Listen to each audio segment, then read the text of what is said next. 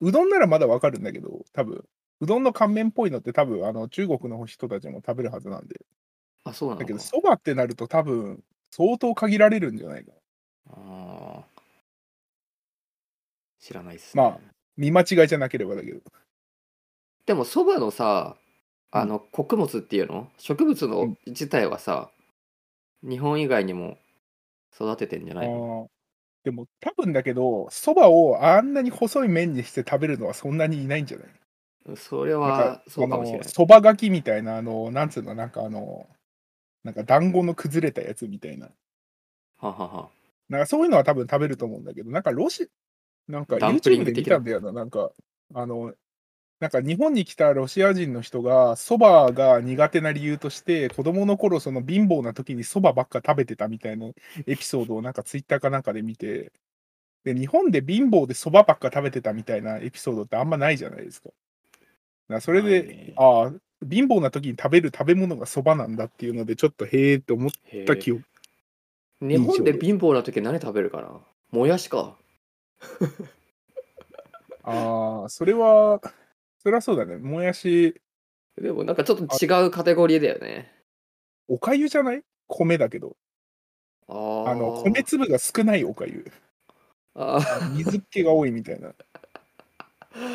いやー俺そこまでひもじい思いしたことないな。いや僕もあの、幸いないですね。うん、風邪の時におかゆ食べるぐらいしかないからな。なんかご飯に醤油だけかけて食べるみたいな話は聞くけど。ああ、でもなんかあの、夜食にそういうことししがちだよね。あ、いや、共感を求めてるわけじゃないんですが。あの、すすいません。それわかんないです。ちょっと。いや、あのね、なんか、なんか、なんか、なんか米が食いたくなる時がある、あるわけですよ。いや、今はあんまないんだけど、まあ、特に日本、日本で寮生活してた時、なんかはいはい食べようと思えばいつでも食べれる状態で、まあ、米があって、みたいな。うん。なんか納豆とか定番だよね。そういうの。こっち納豆売ってないんでね。住んでると米食いたい欲ってなくなるんですか？え、いや、俺食ってるから、米。え？うん。それでちょっと思ったんだけどさ、あのー今石郷岡が住んでるところって、水って香水？ああ、だと思うよ。香水でさ、米炊いたらむっちゃまずくなるような印象があるんだけど、どうなんだ、その辺？いや、特に感じないかな。あ、本当に？変わんないの？うーん。そうなんだ？あ、でも、そういう意味で言ったら僕も多分マイナーな方で、あのー炊きたての米よりも、炊いて1日ぐらい置いてちょっと硬くなった米の方が僕は好みなんですよ。うなんか。炊きたてのやわめの米というよりかは。だそこはちょっとあの若干ずれてるかもしれない。だから別に炊きたてじゃなくても何でも食べる。タイ米とかでも全然食べれるし。いや、なんかあ、のいや、まあ、えなんかどっちも良さはあるよね。ですね。あんまり、その米自体が美味しく、美味しすすごく美味しい米じゃなくても、炊きたてはまあやっぱ美味しいし、でも、うんいい米だと、なんかお冷やになっても美味しいみたいなイメージはあるかな。それわかるわ。だ多分なんかあの肉みたいなもんで、うまい肉食ったらうまい肉として確かに美味しいんだけど、別に普通の肉でもちゃんとあの、なんつうの、それなりに美味しくて別にそれで特に問題はないみたいうん。な。なんかそんな感じかもしれない。確かに炊きたてでふっくらしててめっちゃ美味しい米とか食べるとおおってなるけど、別に普段からそれが食べたいかって言われると、まあ別にいいかなっていう。うんまあなんかそんな感じです。まあ、あまあ、あとこっちいると、なんかやっぱりハードル下げなきゃいけなくて、あの、まあ、寿司ライスっていう名前で売ってるんだよね、日本の米。まあ、どこの、あの、あれなのかは、えっとブランド。それは炊く前のやつだってこと？うんうんうん。うーん。まあ寿司ライス米ってこと？はいそうそう、寿司ライスとして売ってるのが、まあ、日本で買えるような米で、はいはいはい。で、他はまあ、なんかバスマティとか、ジャスミンとか、あとリゾットライスとか、あと、リゾットライス？うん、リゾット違う用の？違う違う。なんか印象としては日本の米にどちらかというと近いかなっていう印象はあるんだけど、まあ、形的にはちょっっと似てて、と。なんか俺は寿司ライスがへなんかちょっと足りない時にリゾットライス足して混ぜて使うとかやるけどね。それは寿司ライスが高いってこと？あ、いや、なんか小袋で売ってるからさ、あ、そのリゾットライスがってこと？あいやいや、ライス一般にあの10キロとか売ってないんですよ。それは当然。あ、あのなるほど。そういうことか。はいはいはいはい。そうそうそう。ああと、あのね、えっと、ドイツにはミルヒライスっていうのがあって、ほなんかあの牛乳で、うんあの炊い炊くのかな。で、なんかすごい甘くしてシナモンとか入れて食べるみたいな、そういうスイーツがあるらしいんですよ。で、それを普通に水だけで炊くと、まあ、それなりの感じになるっていう。まあ、炊きたけだ、炊きた、あの、ちょっと冷めるとやっぱなんか違う感じもするんだけど、美味しくない感じもするんだけど、まあ、少なくとも、えっと、炊きたては普通に美味しく食べれる感じはある。へえ。えー、面白い。そんえ、で、それもまた違うんだ。あの、その日本の米というか。うん、違う違う。へえ。あてか、まあ違うらしいっていう。うん。そうなんだ。結構米食べてるんだ、じゃあ。食べてるね。え、てか、なんだろう、俺結構バスマティ好きで、えっと、ちょっと待って、バスマティっていうのは、えーっと、あれ、バスマティとジャスミンって何が違うんだっけ？えっと、なんか形は両方とも細長いんだけど、なんかジャスミンは割と水っぽい感じ、なんか水っぽい感じで、うん。で、バスマティはパラパラっとした感じかな、へえ。イメージ。俺、ジャスミンあんま好きじゃない気がするから、いや、炊き方が悪かったのかもしれないけど。バスマティかジャスミンか分かんないけど、あれのイメージがあるわ。あの、インドの炊き込みご飯って言われてる。ああ、あ、えっと、なんだっけ、えっと、えっと、なんだっけ、名前が出ない。なんだっえーけ？ビリヤニだ。あ、ビリヤニだ。そうそうそうそうそう。うん、そうだね、バスマティ、そうだね。バスマティか。あれ結構好きなんですよね。ビリヤニ。ビリヤニめっちゃ美味しいよね。あれ、あの、えっとね、引っ越す前に、えっと、ホストファミリーと一緒に住んでたんだけど、ほうほうほう。まあああ、みたいな感じでなんか屋根裏のところだよね、多分。あ、そうそうそう、屋根裏部屋に住んでたんですが、はいはい。あの、まあ、ホストが、まあ、夫婦で、えっと、うん60歳近くの夫婦で、うんで、えっと、えっとね、えっと、お夫、男、男性の方が、はいはい。えっと、インド人なんですよ。うん。あインド人とドイツ人のなんか夫婦で、うん、で、でしかもそのインド人がもともとなんかレストランを経営してたか持ってたかだかで、あ、なんかマジ？料理めっちゃできる人人で、ほうほうほうほで、たまにカレー、なんかスパイスのあの、なんか、こう、あの、缶にいっぱいなんかちっちゃい缶がこう入れ子になって入ってて、で、そこの一個一個に別々のスパイスがめっちゃ入ってるみたいなの持ってて、すごかったっていう。う。インド料理屋で見るな、それ。あれ、時そう々ビリヤニ作ってくれたの。そうで、えっと、まあ、ドイツ人はベーキングが好きだから、あの、うんまあ結構オーブン使うことがあるわけですよ。で、その奥さんの方も、すごい料理好きで、で、うんなんか、ビリヤニ習って、もう、なんか手持ち料理みたいになってたから、ビリヤニはその彼女の、なんか手持ち料理みたいになってて、で、めっちゃ美味し美味しかったっていう。ビリヤニってあの、いや、あの、僕もあの、インドの、インド料理屋行ってビリヤニ食べて、すげえ美味しいなって思ったんだよ。なんかあの、なんだあの、なんか色の違う米が入ってて、で、あの、スパイスもなんか、なんていうの、粉末じゃなくて、ちょっとゴロゴロ入ってる感じで、僕が食べたやつは。だから食べるところによって微妙にそのスパイスのなんか、なんていうの、口に入ってくるスパイスの種類が違くて、だから常に食べててなんかスパイスがもうなんか、わっなんつうの、なんかスパイス感あふれる炊き込みご飯みたいな感じでめっちゃうまいなって思ったんだよ。で、作り方調べてみたんだけど、めちゃくちゃめんどくさいんだよ。ああれ、ビリヤニって見たことある？あ、いや、てか、まあ、作ってるの見たからね。すごいめんどくさくて、いやー、これとても自分じゃ作れないなって思った記憶がある。いや、あれ美味しいですよね。なんか一時期ツイッターでさ、うんうんあの、ネパール料理屋のおじさんのツイッターアカウントが結構バズってたことがあって、知ってるかな？そうなの？えーなんかあのビリヤニの作り方とか言って、なんか、えっと、ネパール人を用意します。お酒を与えます。ビリヤニができますみたいな。えー、そうなんだ。それ知らなかった。なんかあれらしいね。あの、宮廷料理らしいね、あれ。あ、ビリヤニってそうなんだ。うん。だから、なんか僕らが炊き込みご飯作ろうみたいな感覚で作るものではないっぽいんだよね、どうやら。いや、まあでもうん。なんかあれを小さい量作るのをちょっと想像できないもん。なんか一回作ったらかなりの量になるからさ。ああ、そうだね。それで多分なんかあの、す来た人に振る舞うみたいな、そんな感じなんだろう、多分あれ。うん。そうか。いや、僕も結構好きなんですよね、あの細長い米。なんか嫌いな人はかなり嫌いらしいんだけど、日本で。うーんタイ米っていうのかな。ちょっと細長い米みたいな。いわゆるタイ米がジャスミンに対応するのかな？がジャスミンな。あ、じゃあ、え、バスマティはじゃあまた違うのか？なバスマティはまた違いますね。へえ。まあ調べてみてもいいけど。いや、まあ、米はちょっと、またね、大変そうだな。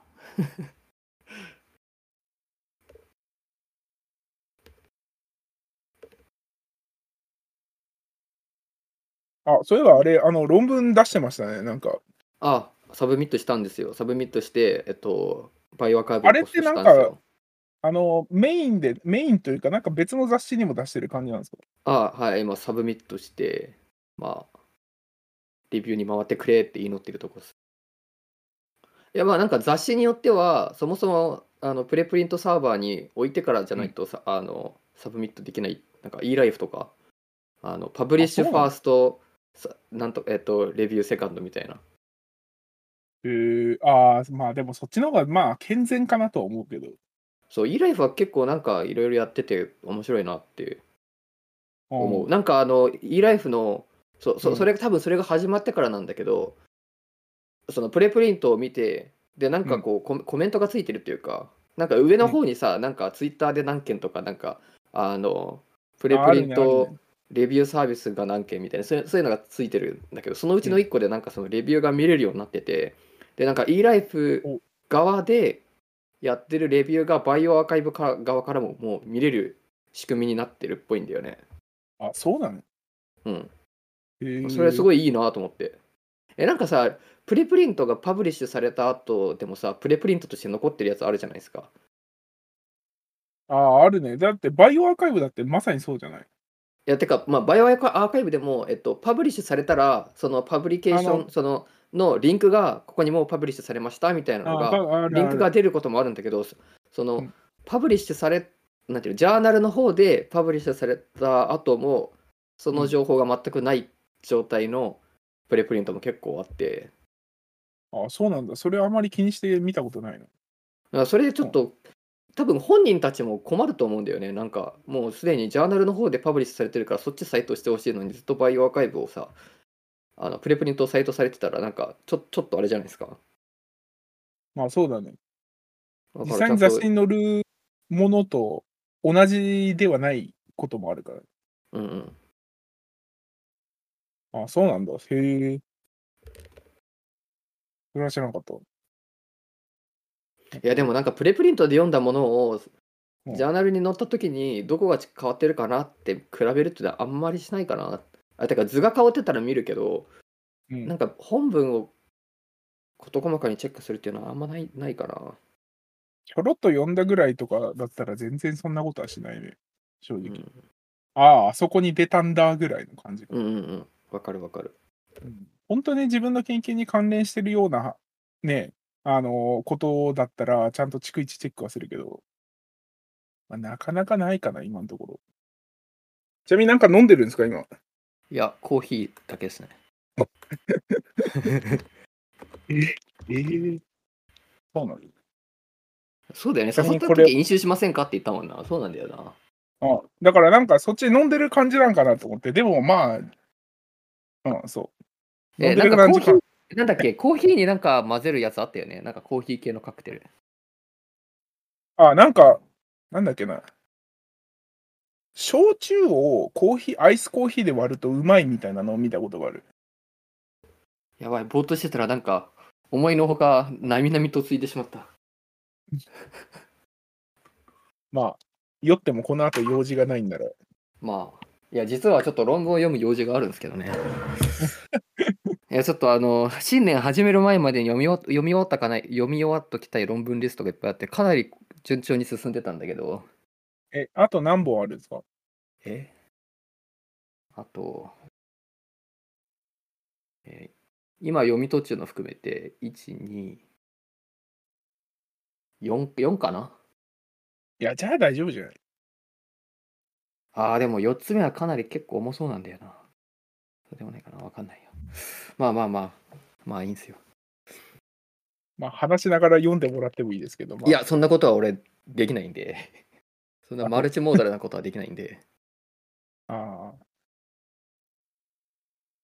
ちなみにこっちはこれです。ドンあ、札幌黒ラベルじゃないですか。そう。すぐ近くのコンビニで買ってきた。え、黒ラベルって札幌あ北海道限定じゃなかったっけ？あれ？あれ？普通に近所のローソンに売ってたよ。あれ？なんか北海道限定の何かがあった気がするんだけどな。札幌でしょ？えー。あ、わかんないな。でも北海道限定なんてあんの？なんかあった気がするけど。もう今日ビビール何本目だよって感じなんだけど。あ、そう、あと2時間で、あの、新年って感じです。ああ。どうでした？あ今年に関して言うと、あの、1月の6日に、あの、ディフェンスがあるんです。あ来年、そうそう、来年の6日にディフェンスがもう腰丈でいるじゃないですか。え、6日に defense か。めっちゃ忙しいな。あただ、あの、まあ多分コロナの状況で仕方ないと思うんだけど、 Zoom なんですよ。あ。はだから、あの、目の前でやるよりかは多分幾分、あの、若干ストレス、ストレスが軽減されるかも。あ。あまあ、そんな感じです。そう、1月6日に defense があるんで、なんか、めっちゃ新年だ、休もうみたいな感じでもないんだよなっていうなるほど、そんな感じですね、今年は。そういえば、ちょっと話変えていいですか？あ。はい。自作キーボードって作ったことあります？ないです。あ、ない？あのー今日たまたまツイッター見てたら、あのーなんかさっきつぶやいたんだけど、湯飲みキーボードっていうのを見つけちゃったんですよ。ああ。見たわ。知ってます、はいはいはいはい。いや、説明してください。えーっと、まあなんか Google の多分一つのグループなんかな、なんか G ボードっていう Google キーボードみたいなっはいはい。ていうグループが出してる、あの、まあちょっとなんか変わった、今年の10月かな、10月1日にリリースしたちょっと変わったキーボードで、リリースってもう売られてるんですか？あれは。いや、えっとね、売られてるというよりかは、その設計図を無料で公開してますよみたいなスタンスなんあ、ですよ。そうなんだ。うんうん、だから誰でも使えるわけではない。あなんつうの、買えばすぐにできるみたいな、そんな感じではなくて、で、一応あの、その設計図が、えっ、と、GitHub に上がってるんですよ。ははは。で、見てみると、そのキーボードを動かすためのファームウェアだったり、その基板の設計図が入ってて結構ゴリゴリなんですよ。ははは。うんなんか誰でもすぐできる感じではなさそうみたいな感じなんです。てか、湯飲みはで自分で用意しなきゃいけないの？それは。あ、いや、えっと湯飲みになんか貼ってく、の、なんかね、イメージとしては湯飲み状にキーボードが配置されてるみたいな。そうだよね、そうだよね。で、何？え、1キーが1、え、あれなんかあの、お寿司屋さんのさ、湯飲みみたいな、それそれのインスパイアみたいな感じだよね。あ、そうそうそう。だから、あの、なんだっけ、あいうえおがそれぞれ、あの、対応してる魚の名前になってるあそうなんだあの、アジ、い、いがちょっとわかんねえな。なんだろう。うん、ちょっとわかんないんだけど。そうそう。で、いやあ、じゃあね、こういう変わったもの味を押したら、味を押したうんら味が出てくるんじゃなくて、あが出てくるの？あ、ね、わからない。いや、ブリとかあるんだけど、一体何の単語が、単語というか、ひらがなに変換されるのかちょっとわかんないんだよ。あマスとかだったらわかるけど、ブリだったらブに変換してもちょっとなって感じだし、不かもしれないけど。うんかなわかんないけど。でね、そう、そうなんですよ。で、あの、キーボードの配列、なんか一応、あの、JIS 配列とかいろいろあるじゃないですか。はは。あの、JIS。JIS 配列っていうのが多分よく使われてる日本語キーボードの配列なんだけど、はい一応彼らが言うには JIS 配列じゃなくて、これはあの、寿司配列だって言ってて、SS 配配列なんですよ。で、ね。まはいあの、湯飲みとしての機能はちょっとわかんないんだけど、正直。というか、あの、お茶入れてもどうやって飲むんだって話なんで。いや、なんかやっぱりちょっとこの、あの、マージンを作ってさ、ここ、ここでしか口つけられませんみたいな。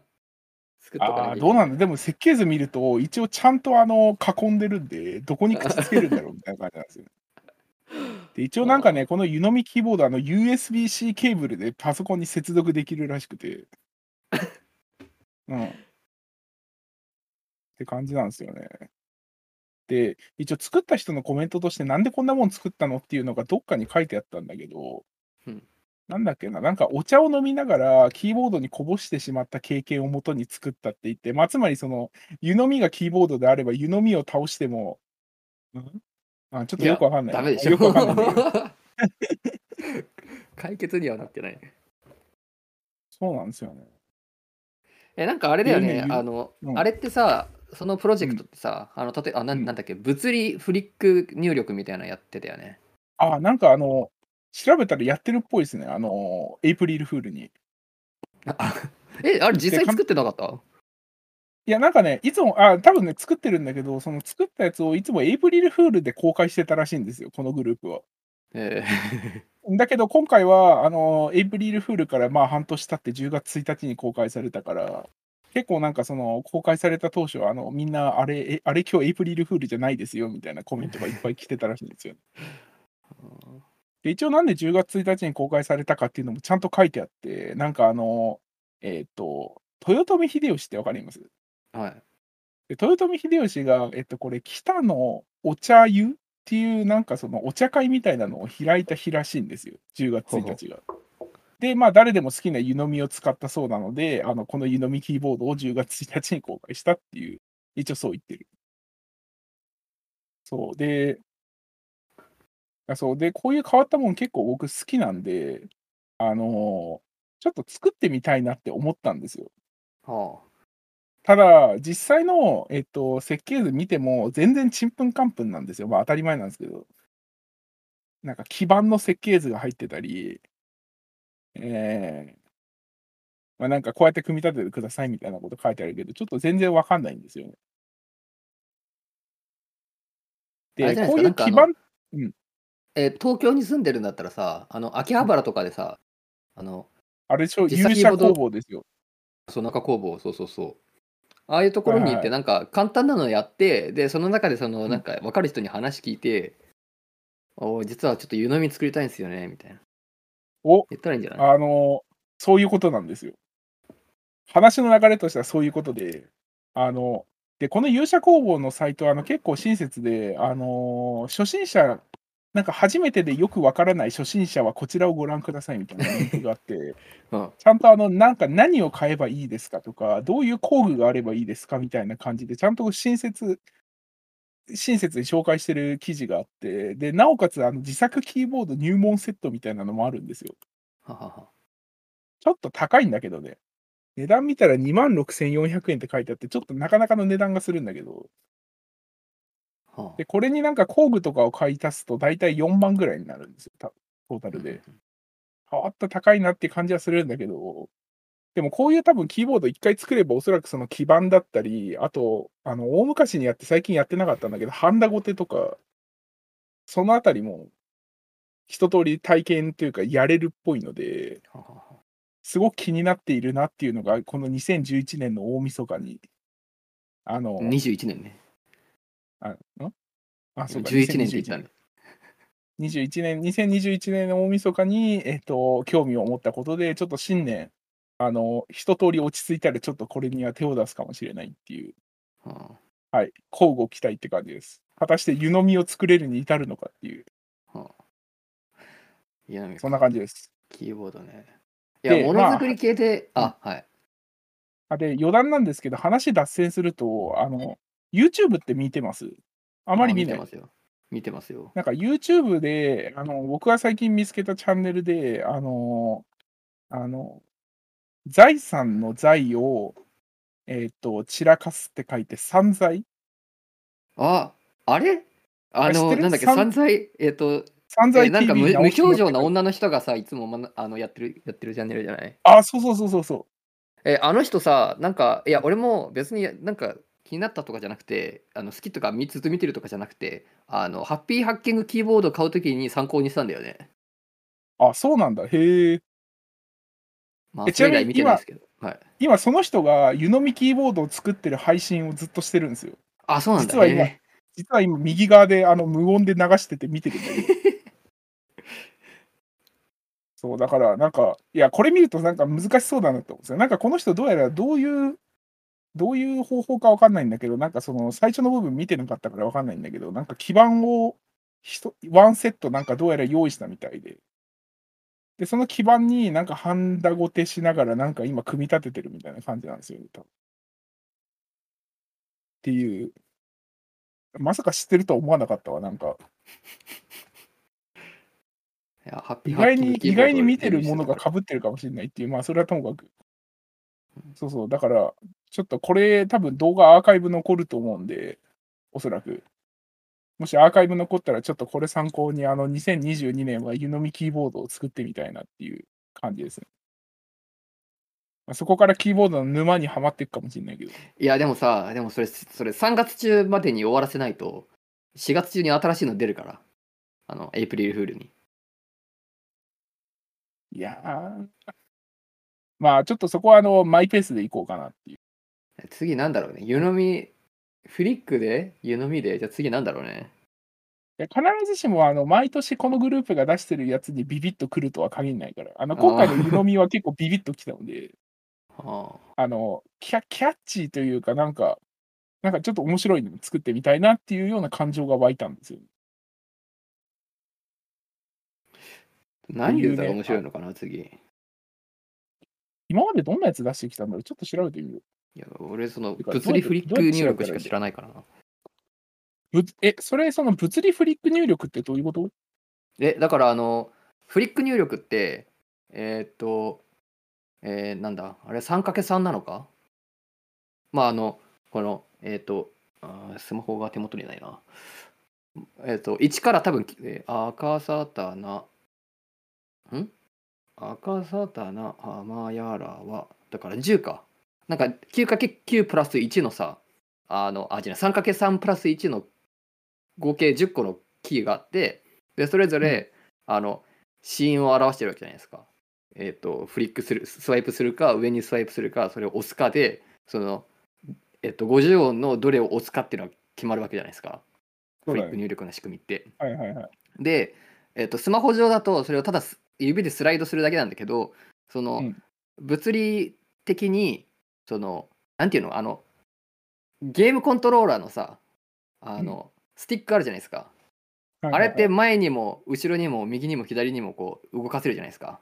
まあ、ぐるぐる回せますね。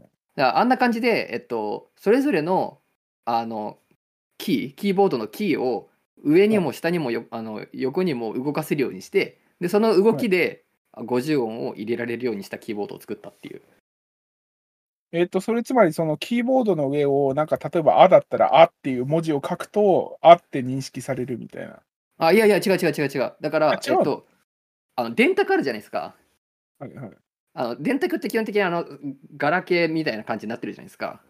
はいはい。でそれぞれのキーが動く動くんですよ。動くっていうのは、えっと、上にちょっと動かせる。し下前にちょっと動かせる。下あの下に手前にちょっと動かせる。左にちょっと動かせる。右にちょっと動かせるみたいな倒せるようになってるんですよこれ多分ね、動画どう普通に YouTube で動画見た方が早い気もするけど。あ本当に？なんて調べたら出るんだろう。でもあのあの仕組みのものを他に見たことないからな。あのゲームコントローラーぐらいしか例えがないんだけどゲームコントローラーのススティックじゃなくてスティックの代わりに普通のキートップがついてる感じ。でそのキートップが前にも前にも後ろにも左にも右にも行ってしかも、えっと、押し込めるみたいなだからキーを物理的にこう動かしてフリック入力するっていうおお、へへ。あ、そういうことか。なるほどね。なるほどね。へえ。伝わってるかな、へ説明下手だったかな？なんか俺これ以上あのねうまい説明できない気がするけどあね、YouTube の動画を見つけてしまいました。なんかね、なんかね、あの、僕がさっき言ったやつに近いようなイメージのやつがなんかあるらしくて、あの、同じグループがなんか物理手書きバージョンっていうのを出してるんですよ、キーボードで。はははで、そっちはさっき僕が言ったみたいに、なんかよくわかんないんだけど、キーボード上でその文字を書くと、あの、その文字が認識されるみたいな感じなんですよ。でもこっちの物理フリックの方がなんか面白いな。っていうかすごいな。おもちゃ感あるよね。うん。でもものづくり系で言うとさ、俺実はあの、うんあのラズパイ買って遊んでみようって思って、はいでラズパイ買っていろいろやったんだけどなんか配線がちょっと足りなくて買い忘れてて、はい。でそこから何も進んでないっていう。え？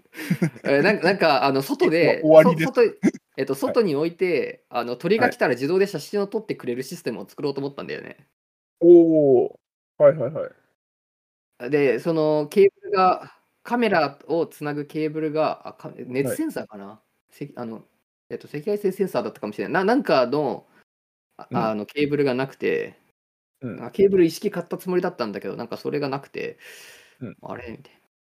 でなんかあれ、アマゾンで売ってないんだよね。なんか、どあの専用のところから買わなくちゃいけなくて。ああ、ちょっとめんどくさいのかしら。へえ。え、それってさ、実際にそのラズペリ、あーラズパイに多分なんかそのコードかな、コード、なんかプログラム書くんですよね、多分。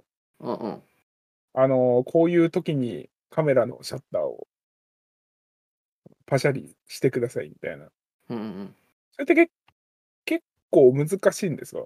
いや、なんかもう、あの Python で、うんあの簡単にできるようになってて、なんか確かカメラはくっつけられたんだよね。で、カメラを撮るみたいあの、うん写真を撮るみたいなのはちょっと遊んでやったことあったんだけど、まあ、普通に、あの俺 Python 使えないけど、できる、できたから、まあ簡う単んいだと思う。や、なんか昔あの、えっ、と、まあ僕はあの酵母飼ってるんで、なんかその一定の温度に保たれたインキュベーターみたいなのに入れるんですよ。その培養の寒天培地みたいなのを。うんうん。で、昔思った疑問としては、これ26.5度って書いてあるんだけど、本当に一晩中に26.5度なのかって疑心暗鬼になったことがあって、うんで、そういうのって多分あの、一定の温度をトラッキングするように、なんかそういうそのものみたいなのを入れてあげて、あの入れてあげれば、その夜中寝てる間でも、その温度が突然上がると、例えば死んでしまうような株だったら、その時点でなんか温度が上がってますよって通知が来れるようにしないかなってちょっと考えたことがあったんですよ。実際には何もやってないんだけど。だから例えばそいうそうの温度計、うんちょっと高機能のさ、デジタル温度計でさ、うんなんか時間ごとになんか、温度を記憶とかできるんじゃないの？それできんのかな？なんか、あの、その、わかんないけど、なんか Wi-Fi かなんかを通して、あの、自分の携帯まで通知が来るように設定できるのかって、当時は、まあわ、知らなかったんだけど、知らないっていうか、どうやるのか、今でもあんまり調べてないんだけど、それで、なんかその、昔、ラズパイの話を聞いて、なんかそれでちょっと簡単にちょちょいと組み立てれないかな、みたいな感じで思ったことはあるんで、ああ。結局、あの、手動かしてないんで、何もやってない、何もやってないんだけど。そうそうそう。ラズパイってそれをやると結構大変なんじゃないかな。いやつまりセンサーとさ、ラあの、うんきあのコンピューターをさ、つなぐのが、多分無線、いや、無線届くのか？インキュベーターの中に。わかんないけど。でも Wi-Fi は多分、Wi-Fi はラボ内飛んでるはずだから、その Wi-Fi に、いや、でもほら、インキュベーターって密閉されてるじゃん。まあ密閉されてるけど Wi-Fi は通るんじゃないかな、多分。届く？本当に？多分届くと思う。あ、えっ、とね、あの、あれだ、えっ、と、なんかね、イメージとしては、ちょっと小型のインキュベーターがあって、それが、えっ、と、あの、僕らが作業してる居室から近いところのオープンラボのスペースに置いてあるんですよ。うんあっていう感じで、だから、その、ラボで使ってる Wi-Fi のルーターから結構近い距離にあるんで、あいや、距離っていうか、普通に、え普通になんか、四方八方閉ざされてるからさ。いや、大丈夫なんじゃないかな。その密閉されてるって感じではないので。いや、えインキュベーターがだよ。インインキュベーターってなんか冷蔵庫みたいな感じじゃないですか。冷蔵庫みたいな感じだけど、別にそんなに密閉はされてないんじゃないかな。わかんないけど。あの、ガチガチに密閉されてる感じではないと思あ、そうなんですか。う。なんかイメージしてるインキュベーターが違うかもしれないね。もしかするはそうそれでなんかあの一晩中温度をトラッキングできたりしないかなみたいなことを考えたことはあったんですよ。なんか多分、一番簡単なのはさ、いや、その機能があるか分かんないけど、アップローチみたいなやつってさ、温度取れるの？いや、温度は多分取れないと思う。取れないか。あそういうやつを入れこ入れておいて、後で回収してみればいいんじゃないかっていう。うん。まあ別に後で回収するんだったら普通にあの、多分さっき言ったように、あの、ちょっと高機能なデジタル温度計だったらなんかそうですついてる気がするけど。温度が上がっちゃった時に通知が来るっていうのが多分、あの、いいのかなって思ったんだよね。ああだから、まあ、要するに機械は26.5度って言ってるんだけど、本当にこいつ26.5度なのかっていう。まあまあまあまあまあ。えでもさ、それ通知来たとしてもさ、もうそれはお釈迦じゃないですか。もう一度上がっちゃってるんだから。いや、でもさ、あいや、例えば、あの、例えば僕が扱ってる分裂工房って、その温度が上がると、その、えっと、機能がダメになるっていうか、その条件付きのあのノックアウト株、ノックアウトって言うと言い過ぎだな、ノックダウン株みたいな変異株っていうのがあって、だから培養してる最中に温度が上がると、それの影響を引きずってる可能性があるので、翌日実験した時に観察した表現系が何かブレる可能性があるんですよ。うんつまり、飼ってる間に温度が上がってたりすると。うんだからつまり俺がええ俺が言いたいのはねあのああの温度上がるのを通知してくれるシステムが仮に作れたとするじゃん。で、エビちゃんがその上がりましたっていうそのシグナルを受けてさで駆けつけた時にはもう遅いんじゃないですかつまりえっと一度そのシグナルを受け取ったってことは結局そこに入ってる細胞ちゃんたちはさもう次の実験にそのまま使うことはできないってことにならないああ、いや、もちろんもちろん。だから、それはあの、もう、あの、その実験には使えないから、だから、うん。あの、その後無駄な実験をせずに済むっていう。うんうん、だからだからだから要するに要するにその温度が上がってるのをリアルタイムで知るか翌朝知るかの違いであって、えーそ翌朝でもいいんだったら別に置かなくてもいいかなそう実験始める前に温度計チェックしてちゃんと26度だったかなみたいな。確認すればいいんじゃないですかいや、なんか通知来たらかっこいいじゃんっていう。あの それだけで、あの野暮なこと。いや、野暮なこと言っちゃダメだよ、そういうの。いや、だってさ、寝る前にさ、通知が来て、ああ、ダメになったんだな、じゃあ明日早く行く必要ないなっつって、あの、熟睡できるじゃん。まあ、それだけです。あの、リズムで話されるとちょっと困ってしまうっていうか。いやーあれなんかこの間のマックマックのマックが便利か不便かって話と全く逆になってる気がするななんかそれででマックこれで別になんかいちいち入れなくてもできるんだからそれでいいんじゃないかってこの間エビちゃん言ってたまあまあまあ、あの、まあまあ、そういうこともあるんですよ。まあまあ、なんかそんなことを妄想したっていうぐらいで、別にそんな真剣に考えてはないんだけど、多分そういうのをやるのには結構便利なのかなってちょっと思ったんだよね。あの、その、例えばリアルタイムで温度の変化がどうなってるのかで、なんか問題があった時にそれをあの通知してくれるみたいな。で、まあ、朝見りゃいいじゃんって、それはそうなんだけど、なんか例えばそういう機械作れないかなとはちょっと思ったんだよ。うんうんうんラズパイで。作れんのかな？いや温度、温度のセンサーとどうリンクさせるかって感じだけど、多分あるんだよ。いやてかそのラズパイ用の温度センサーは絶対あると思うよそうだよね。まあ問題はそれをだから無線でつなぐってところだと思うあのインキュベーターの中にラズパイを入れ入れれるんだったらまあいいけどいやああるいはいやまあ、センサー、センサーだけを、あの、インキュベーターの中に、あの、電源のこ、なんか、こなんていうの、コンセン、電線を通す場所みたいなのがあるんで、あケーブル通せるんだ。あそうそうそう。あじゃあいいんじゃない？あじゃあじゃあできるよなんかセンサーを通しておけば、一応外には置けるから、多分、普通に運用できる気はするんだよね。うん。じゃあできるよで、あのー僕はそう、石岡はあの実際に買ったところまで行ったと思うんだけど、僕は買ったところにすら至ってないのでうん、何もやってないって感じです。そうか、それなんかケーブル買ってやってみないんですか？実際に。いやまあやってもいいんですけどなんかあ最近モ取り込ないしなモみたい いや、それ寒いからじゃないの？いや本当は冬はあの餌を置いたら鳥来てくれるからまあいいんだけどまあモチベだねモチベがないってことだねうんまあえー、ちょっとやる気があまり上がってないっていうまあでもそういうのをプロジェクトに使うっていうのは普通にあって、なんか隣のラボはあのなんていうの？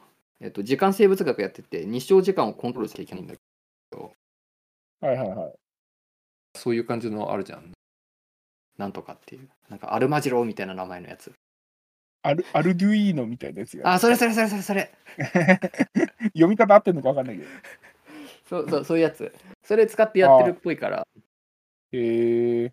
あ、じゃああれかな、ラズパイもそういうの使えば多分できんのかな。あ全然できると思うよ。ラズてかラズパイがどれぐらいパワフルなのかちょっとわかんないんだけど、スペックという。いや、でも、いやそんなパワフルではないけど、えあでも、それなんならプ、ログラムを動かす分には全然問題ないってこあ全然問題ないよ。あの、うん。うん。だって普通にネットサーフィンとかできるもん。と。あ、そうなの？うん。へえそう、ラズパイはなんか元から Bluetooth も Wi-Fi の送受信機もついてるから、え、あいつ Bluetooth いけ、へあ、そう、Bluetooth いけるよ。えあ、それ面白いわ。それ確かいいそうだね。いろんなことできそう。へえそうなんだ。そっか。あ、キーボードね。はいはいはい。あキーボードからこっちに来たのか。ちょっと来年手出すかもしれない。若干高えなと思いつつ。うーん。そんな感じです。ところでなんか雑談ってあったりします？まあ今雑談してるみたいなもんなんだけど。いや、まあ雑談してるんですが、はいなんかこれ、誰か知ってる人いないかなっていうの？なんか日本語で情報全くなくて、おちょっとまだ興味あるなって思ってる、すごいどうでもいいことなんだけど、あの海外のバーとか行ったことあります？いやてか日本のバーでも。もあるのかもしれないけど、俺日本でもバー行ったことないから分かんないんだけど、うんなんかバーに行くと、あの、なんかドアの枠のところとかに、うんちっちゃい鐘、ベルがついてるんですよ。ついてることがあるんですよ。そうだっけな。はい。はい。あの、なんか喫茶店でさ、なんか、チャランチャランってなるような感あ、じのはい、なるね、なるね。あれでは、あれはドアについてるから、開け閉めしたら勝手になるじゃないですか。あれじゃなくて、なんかドアの枠についてて、だから人が手でこう、あの手でペンってやんないと音が鳴らないようになってるんだけど、えー。もしかしたらバーのカウンターの方にあるのかもしれないけど、わかんない。まあ、で、それあのドイツ来て、ほんとすぐの時に、あの、こっちの出身の人と、あの、なんか、なんかのフェアかなんかに行って、お祭りみたいなのに行って、行ったんですよ。うん。うん。で、なんか金あると思って、なんか話,、う話したら、あれ絶対鳴らすなよって言われて。で、あれ、それな、なんでかっていうと、あのあうんそういう、そのバーについてる鐘を鳴らすと、その人は、あのバーにその場にいる人全員に一杯おごらなきゃいけないっていうルールがあるんですあるらしいんですよ。え、そうなのそうそうそうそう。へえあなんか酔っ払って、なんか調子乗って鐘を鳴らし鳴らした人がめっちゃお金払う羽目になったみたいなの、なんか結構ある話らしいんだけど、へえそうそうそうそう。え、それをわざわざわざわざ設置してあるってこと？そうそうそう。なんか、なんかそういう文化、文化っていうか、伝伝統なのか分かんないけど、なんかそういうのがあって、あはいはい日本で聞いたことないなと思って。いや、知らないわ。で、あとなんかこれどういう歴史があるのかなと思って、ちょっとし調べたんだけど、日本語の情報が全くなくて、あ、本当だ。なんか、あの、アホみたいな検索キーワードだけど、あの、バー、ドアベル、おごるって検索、検索したら、検索条件と十分に一致する結果が見つかりませんって、Google で初めて表示されたかもしうんそうれない。へえあちょっとあの、どういう歴史をたどってそうなったのか、由来は知りたいなっていう。え、それ、結構高い場所に置いてあるんですか？いや、まあ、普通に届くよ。あ、本当に？や、なんか場合によっては僕はあの頭とかぶつけそうだから、今日いいこと聞いたなと思って。いや、そんなことは、そんな、あの、すあのここドイツなんで、あの、はいはい。エビちゃんぐらいの人は、まあ、まあ、いるよ。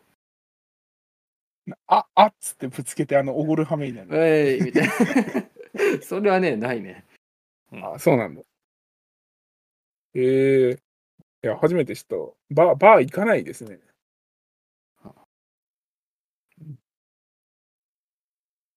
え、ドイツの、え、ドイツのバーには結構行くんですか？いや昔はなんか、あの、うん、たまに行ったりはしてた。いや、バーに行くためにバーに行くわけではないんだけど。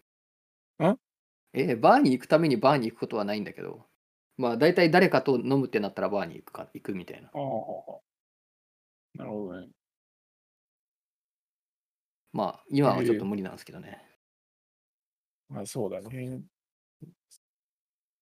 なんかあの、つい最近なん、あの、ウェブ上の記事で読んだんですけど、あの、とてつもなく短い論文についてっていうまあ、記事を見まして。で、あの、おそらく、多分おそらくなんだけど、世界で最も短い論文って、あの、なんだか知ってますかっていう。いや、なんか物理系でたまにあるよね。なんかあのタイトルでさ、いや、多分同じような記事を見たんだと思うんだけど、タイトルが疑問文になってて、なんかえはいアブストだか本文だかがイエスだかノーだけっていう。あ、じゃあ同じ記事見たのかななんか、なんかね、この世にはタイトルと、えっと、著者とアフィリエーションだけの白紙の論文があるっていうのを見たことがあって、見て、博士論文ですか？あ、そう、白紙論文なんですよ。いや、もうね、あの、書くの一瞬でね、もう審査の先生に渡すのもね、一瞬だったんですよ。いや、それではないんだけど、あの、ホワイトな方の白紙の論文っていう。あえ、知ってます？いや、見たことあんのかもしれないけど、特に覚えてはないかな。なんかね、心理学系の多分論文で、一応タイトルとしては、The Unsuccessful Self-Treatment of a Case of Writer's Block って、Writer's Block っていうのは多分あの、なんていうの、あの、書く人のブロック、障壁みたいな感じで、要するにあの、なんかその、なんていうの、物書きの人が書けなくなるみたいな、そういう現象をは Writer's Block っていういうらしいんだけど、で、まあ、タイトルがその The Unsuccessful Self-Treatment of a Case of Writer's Block っていうタイトルで、本文がないんですよ。つまり著者がその Writer's Block にかかってしまって、それをどうにか直そうとしたんだけど、直すのに失敗してしまったっていうので、論文のところが空白になってるんですよ。うんネタかどうかわかんないんだけど、ネタか本気で書いてるのか全然わかんないんだけど、多分ネタだと思うんだけど、で一応レビューアー A のコメントがついていて、これが結構面白いんですよね。で、一応ね、ちょっとね、なんかね、抜粋してるんだけど、I have studied this manuscript very carefully with lemon juice and x-rays and have not detected a single flaw in either design or writing style って書いてあって、まあ、まあ、この辺から皮肉に満ちてるんだけど、で、I suggest it be published without revision って書いてあって、Clearly, it is the most concise manuscript I have ever seen. Yet it contains sufficient detail to allow other investigators to replicate uh, Dr. Appa's failure. In comparison with the other manuscript I get from you containing all that complicated detail, this one was a pleasure to examine. まあ空白だからね。何も審査する必要がないんで。で Surely we can find a place for this paper in the, in the journal. Perhaps on the edge of a blank page みたいな。まあなんかいろいろ書いてあるんだけど。そう。っていうなんか論文が投稿されてるらしくて、一応これがあのこの世に存在する白紙の論文らしいです。まあ、本当に見てみたら、なんか、本当にそのページ見てみたら、マジであのタイトル、著者、アフィリエーションで大きな空欄があって、下にこのレビュアーへのコメントだけがついてるってうん。でね、一応なんか、まあ多分同じ記事見たのかもしれないけど、なんか一応あの、その、あの、二単語、英語で二単語の論文っていうのがあるらしくて、これが一番一応短い論文らしいです。で、さっき石岡が言ったように、あのタイトルが質問文になってて、で、えっと、まあ、で、その本文が、あの、二単語だけ書いてあって、で、なんか大きな図が2個ついてて、以上みたいな、ごめん、そういう数学の論文があるらしくて、なんか、まあ、あの、まあ、そういう論文があるらしいよっていううん。で生物系だと多分短い論文っておそらくあの僕が読んだやつだとワトソンとクリックのやつとかぐらいかな。なんかコメントとかで短いコメントみたいなの出ることはあるけど、一応それなりにちゃんと論文の形してるやつとして短いのって言えば、やっぱり最初に出てくるのがワトソンとクリックの、えっと A41 枚とかだったかな、確かうん。ぐらいの論文かなっていう感じなんですよね。なんか短い論文って見たことあります、うーん。まあ、図が極てかなんか端に少まあ、あないとかの時代そういうの、あの、まあ、生物系だとあの時代の論文、まあ、古めの論文は割と短いの多いよ。あ多いよねっていうか、えっと、あの時代のネイチャーとかサイエンスはそもそも短かったよね、みたいな。なんか実験系だと多分難しいのかなっていう気がしてて、ワトソンとクリックの二重らせんの論文もあれ結局モデルを提唱したっていうので、実験自体はしてないので、あの論文では。うんうん。だから、なんかなかなか実験系だとちょっと難しいのかなと思いつつ、って感じですかね。だからそうすあの、数学系の論文で短いのがあるっていう話で、一方で数学系の論文ってまあクソ長いのもやっぱりあって、うんなんかあの、あれ知ってます？あの、えっと、京大の望月先生かな、うんの書いた、えっとね、これわかんないんだよ。宇宙際って読むのかな？宇宙際対比ミラー論文っていう、なんか4つぐらいセットになってる論文があるんですけど、どれも174ページとか186ページとか、まあ、なんかそんな感じらしいんですよね。最後だけ87ページなのかな。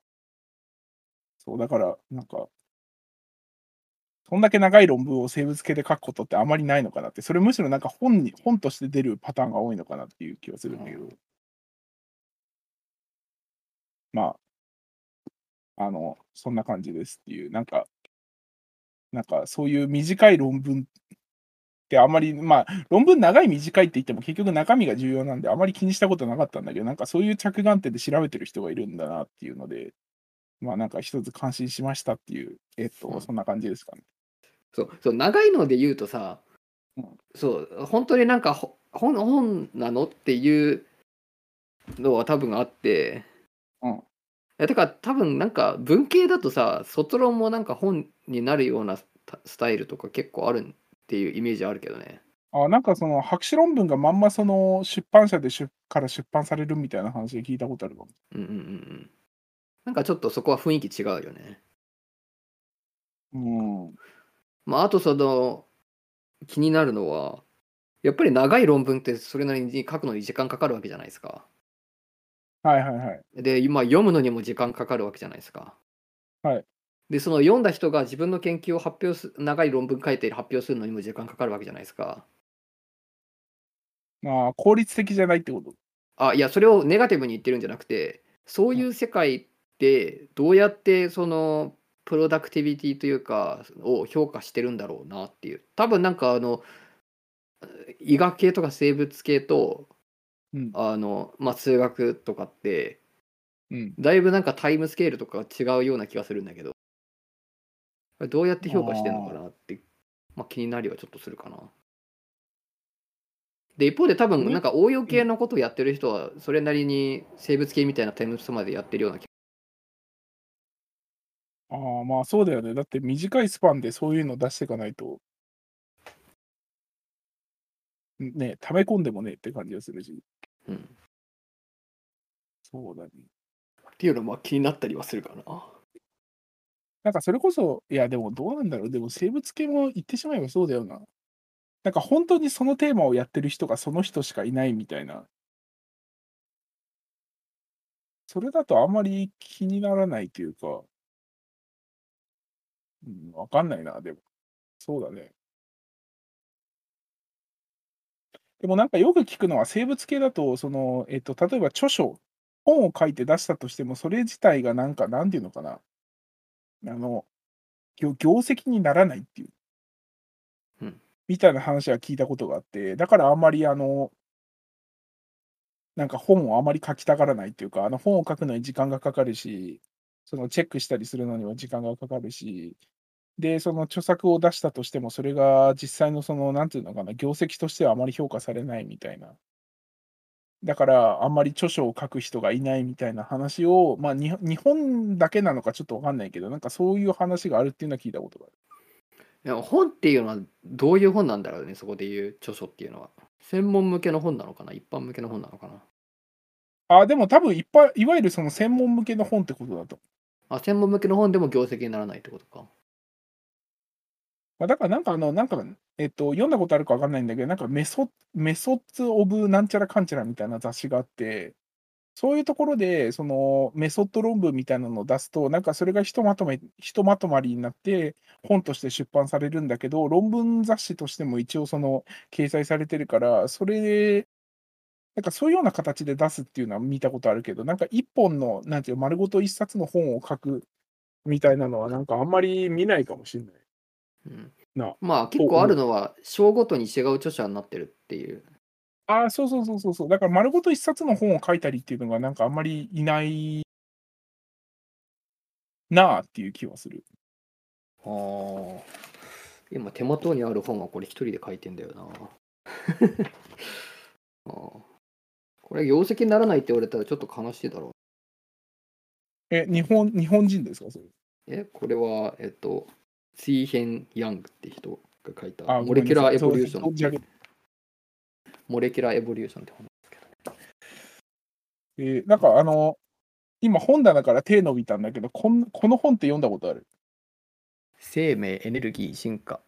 や、えっとね、多分下のタイトルの方が、あの、いわかる、わかるというか、あの、What is life the way it is? あ、いや、えっあ、とね、why is, why is life the way it is?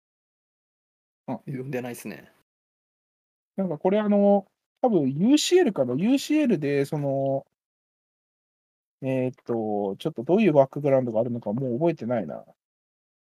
あ、UCL でなんか Origins, Origins of Life プログラムのリーダーをやってるって書いてあるんだけど、うんまあ多分研究室のボスだろうね。多分あの、あの PI の、まあ、ニック・レーンっていう方で、そう、この人が書いた本、なんかあの、なんかなんだっけ、なんかミトコンドリアか何かを多分研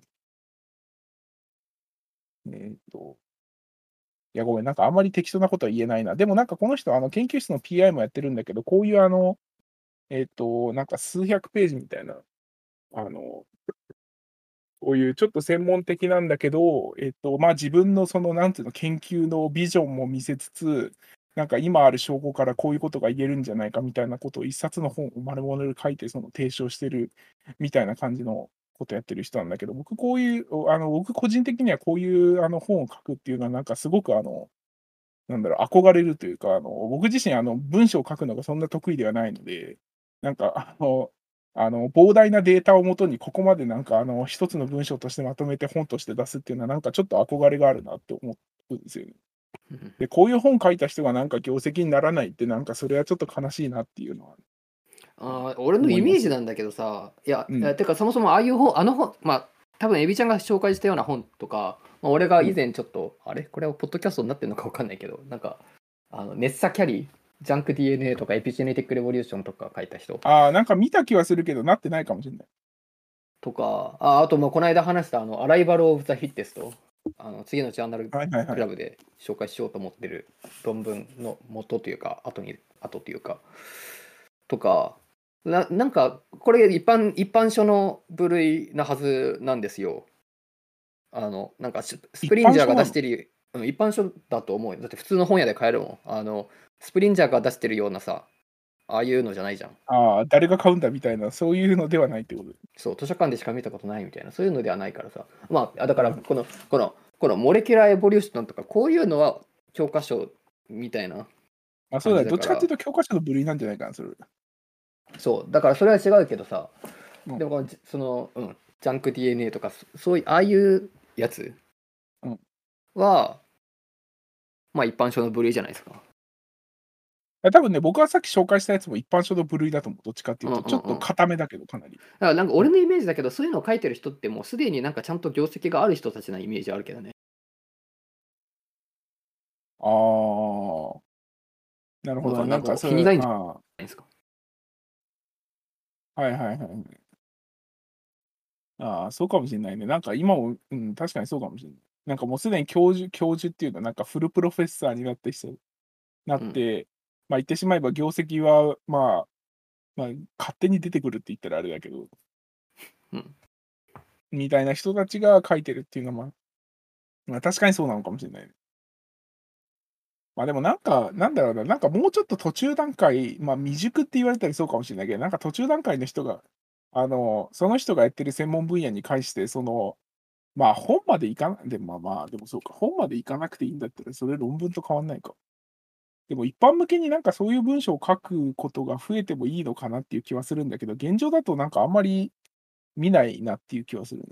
うんいやプレまあ、スリリースそれは時間ががなくて忙しいのか、わかんないんだけど、そういうのを書く余裕がないか、あるいはそういうのをそもそも書くのがあまり好きじゃないとか、わかんないけど。あうんでも多分一般化するとさそのなんていうの？あのフルプロフェッサーになった後の人たちが一般書を書くのもまあ、うんえっ、と若手の人がまだ書いてないものもどっちにしろ、えっと一応アウトリーチっていう枠ではあるよね。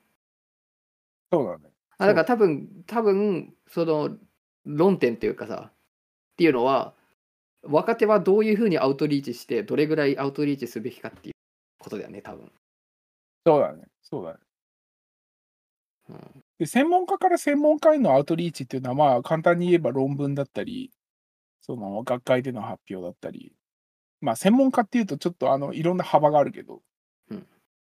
うん、にはなると思うんだけど、個人的にはそういうその科学をやっていない、まあ、科学をやっていないっていうと語弊があるけど、いわゆる科学の専門家ではない、まあ、ほとんど専門家ではないはずなので、なんかそういう人たちへのアウトリーチっていうのは、僕は結構大事なのかなとはずっと思っていて、うん思ってるんだけど、じゃあどういう形でできるのかって考えたときに、なんかそういう、まあ本、本っていうとかなり分、まあわかんないけど、分厚かったり、その書くのがそもそもそれに時間割かれて大変だったりっていうのはなかなか難しいかもしれないんだけど、そういうその一般向けの文章だったりを書くような人が増えてもいいのかなっていう、まあ、なんかそれはそのまま僕にブーメランで返ってくるのかもしれないけど、そういうのはちょっと思う、思います。ポッドキャストじゃないですか？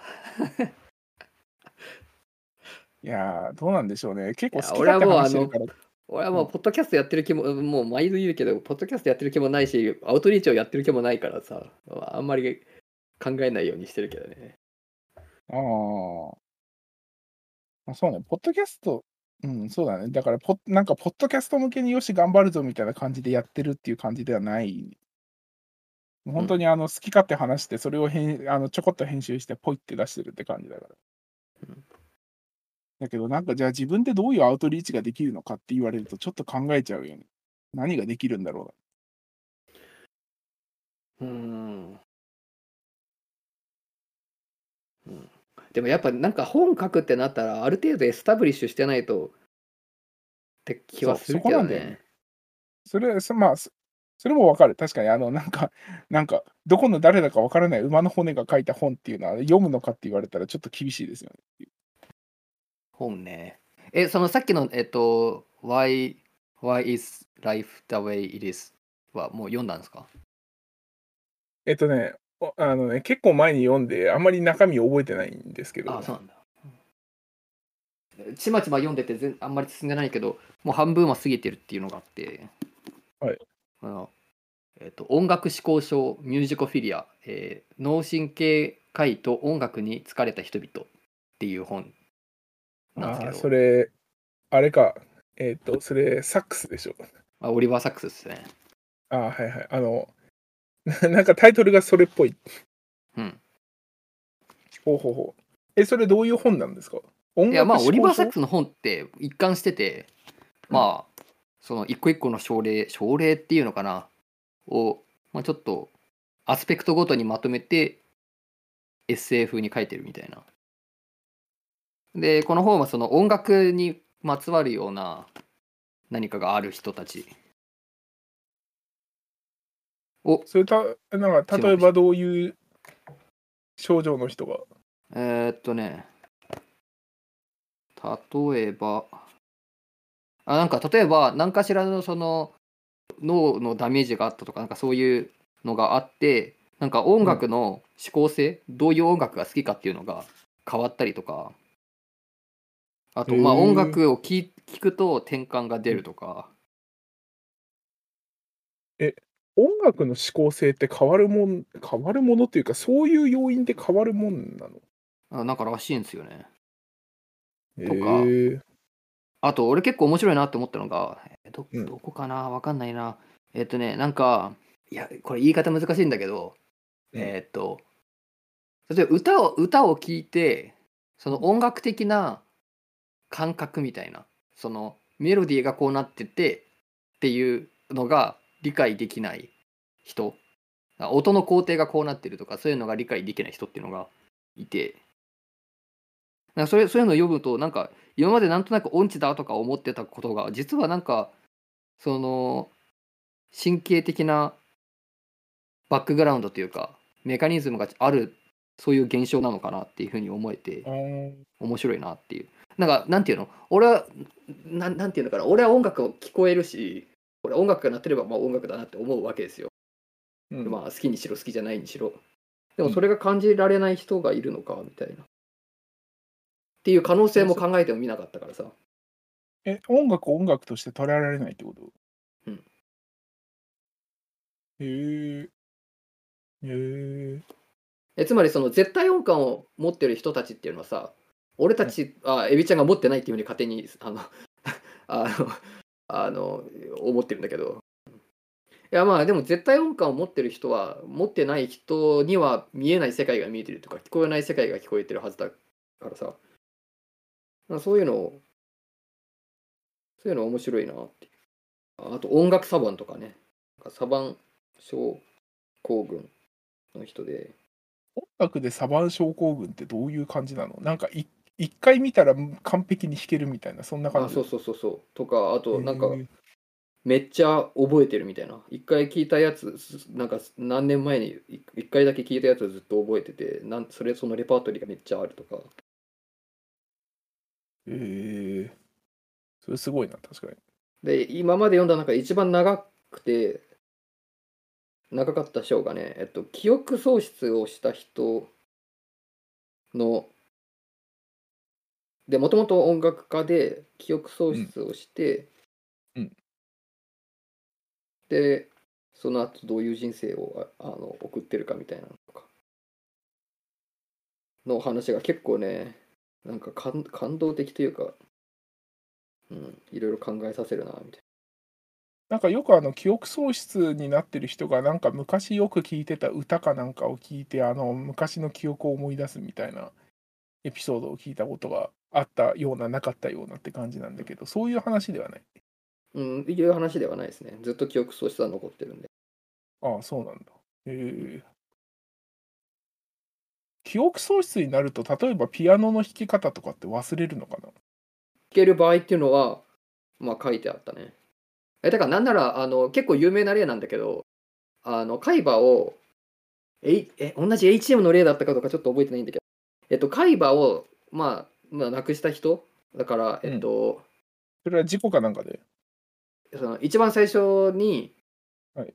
海馬が記憶に重要だっていうふうに言われるようになったきっかけがその HM っていう人があの、まあそえっとまあ転換を直すために、まあ、海馬を、まあ、取り除いたら記憶喪失になった。あの新しいことを覚えられなくなったっていう。でその人でやった実験だったのかちょっと覚えてないんだけどえっとなんかあのなんていうの？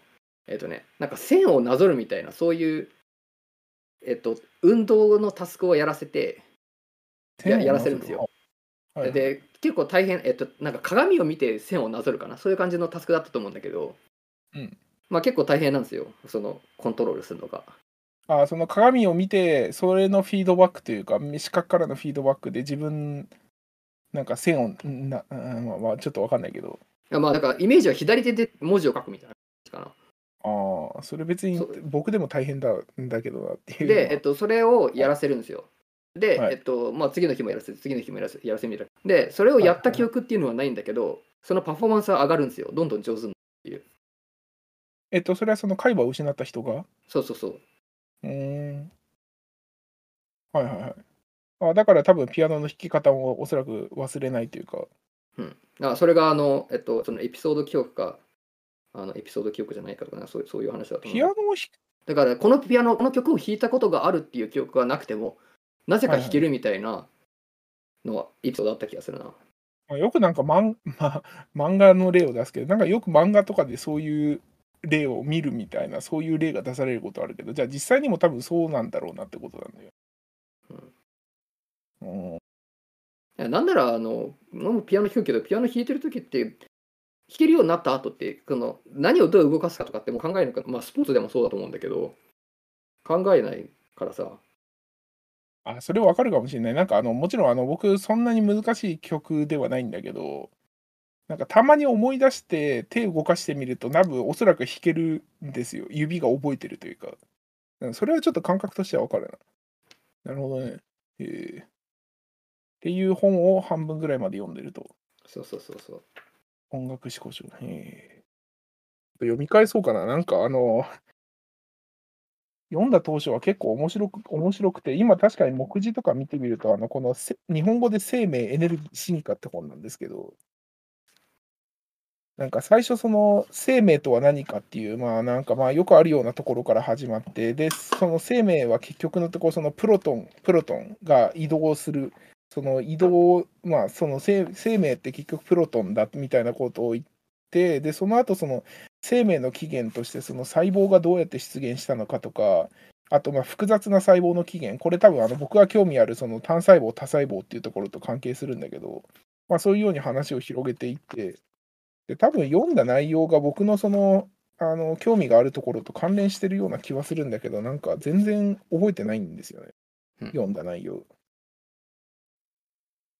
うん、僕のその後の、その後っていうか、えっと、この本自体出たのが多分、えーいつだっけな。2016だからちょうど学部4年の頃かな。で多分修士1年ぐらいの頃に読んでるはずなんですけど、なんか全然覚えてないですね。多分修士。修士1年の頃に読んでるってことは、その後のなんか僕のその研究の興味だったり、なんかその、そういうところに興味を持つきっかけみたいになってるはずなんですよね、多分この本。今、目次見てみて思ったんだけど。だから全然覚えてないっていう。と読み返してみましょうかね。本を何回か読む人ですか？繰り返し。えーっと、なんかね、あのね、完全に読み通さないんだけど、途中まで読んだや 読んだ本を何回か繰り返すみたいなことはしたことある。あ、読み終わらなかったやつをもう一回トライするみたいな感じってこと？あ、トライというか、なんかあの、なんつうのかな、なんかね、気になったところをつまみ食いで読む感じかもしれない。あで、えっ、と、まあ、今でこそ本を読むようになったんだけど、多分高校生ぐらいまで本当に本を読む習慣がなくて、で、大学に入ってちょっとこれはまずいと思って自分であの本を読み漁ったというか、その本を読む習慣をつけた時期があったんですよ。で、それ以降本を読むようになったんだけど、多分、だから根っからの本を読むのが好きっていう感じというよりかは、どちらかというと、その、なんつうの、面白そうなところをつまみ食いで読むっていう感じの方が近いかもしれない。うん。からそういう意味では繰り返し読むっていうことは結構やってる。ああ、なるほど。なんか本を読み通すのがもしかしたら、だからそういうそのむか、なんつうのかな、その小中高と本をあまり読まなかった弊害かもしれないけど、本を読み通すのが結構僕的には難しいです。ああ、それはね、わかる。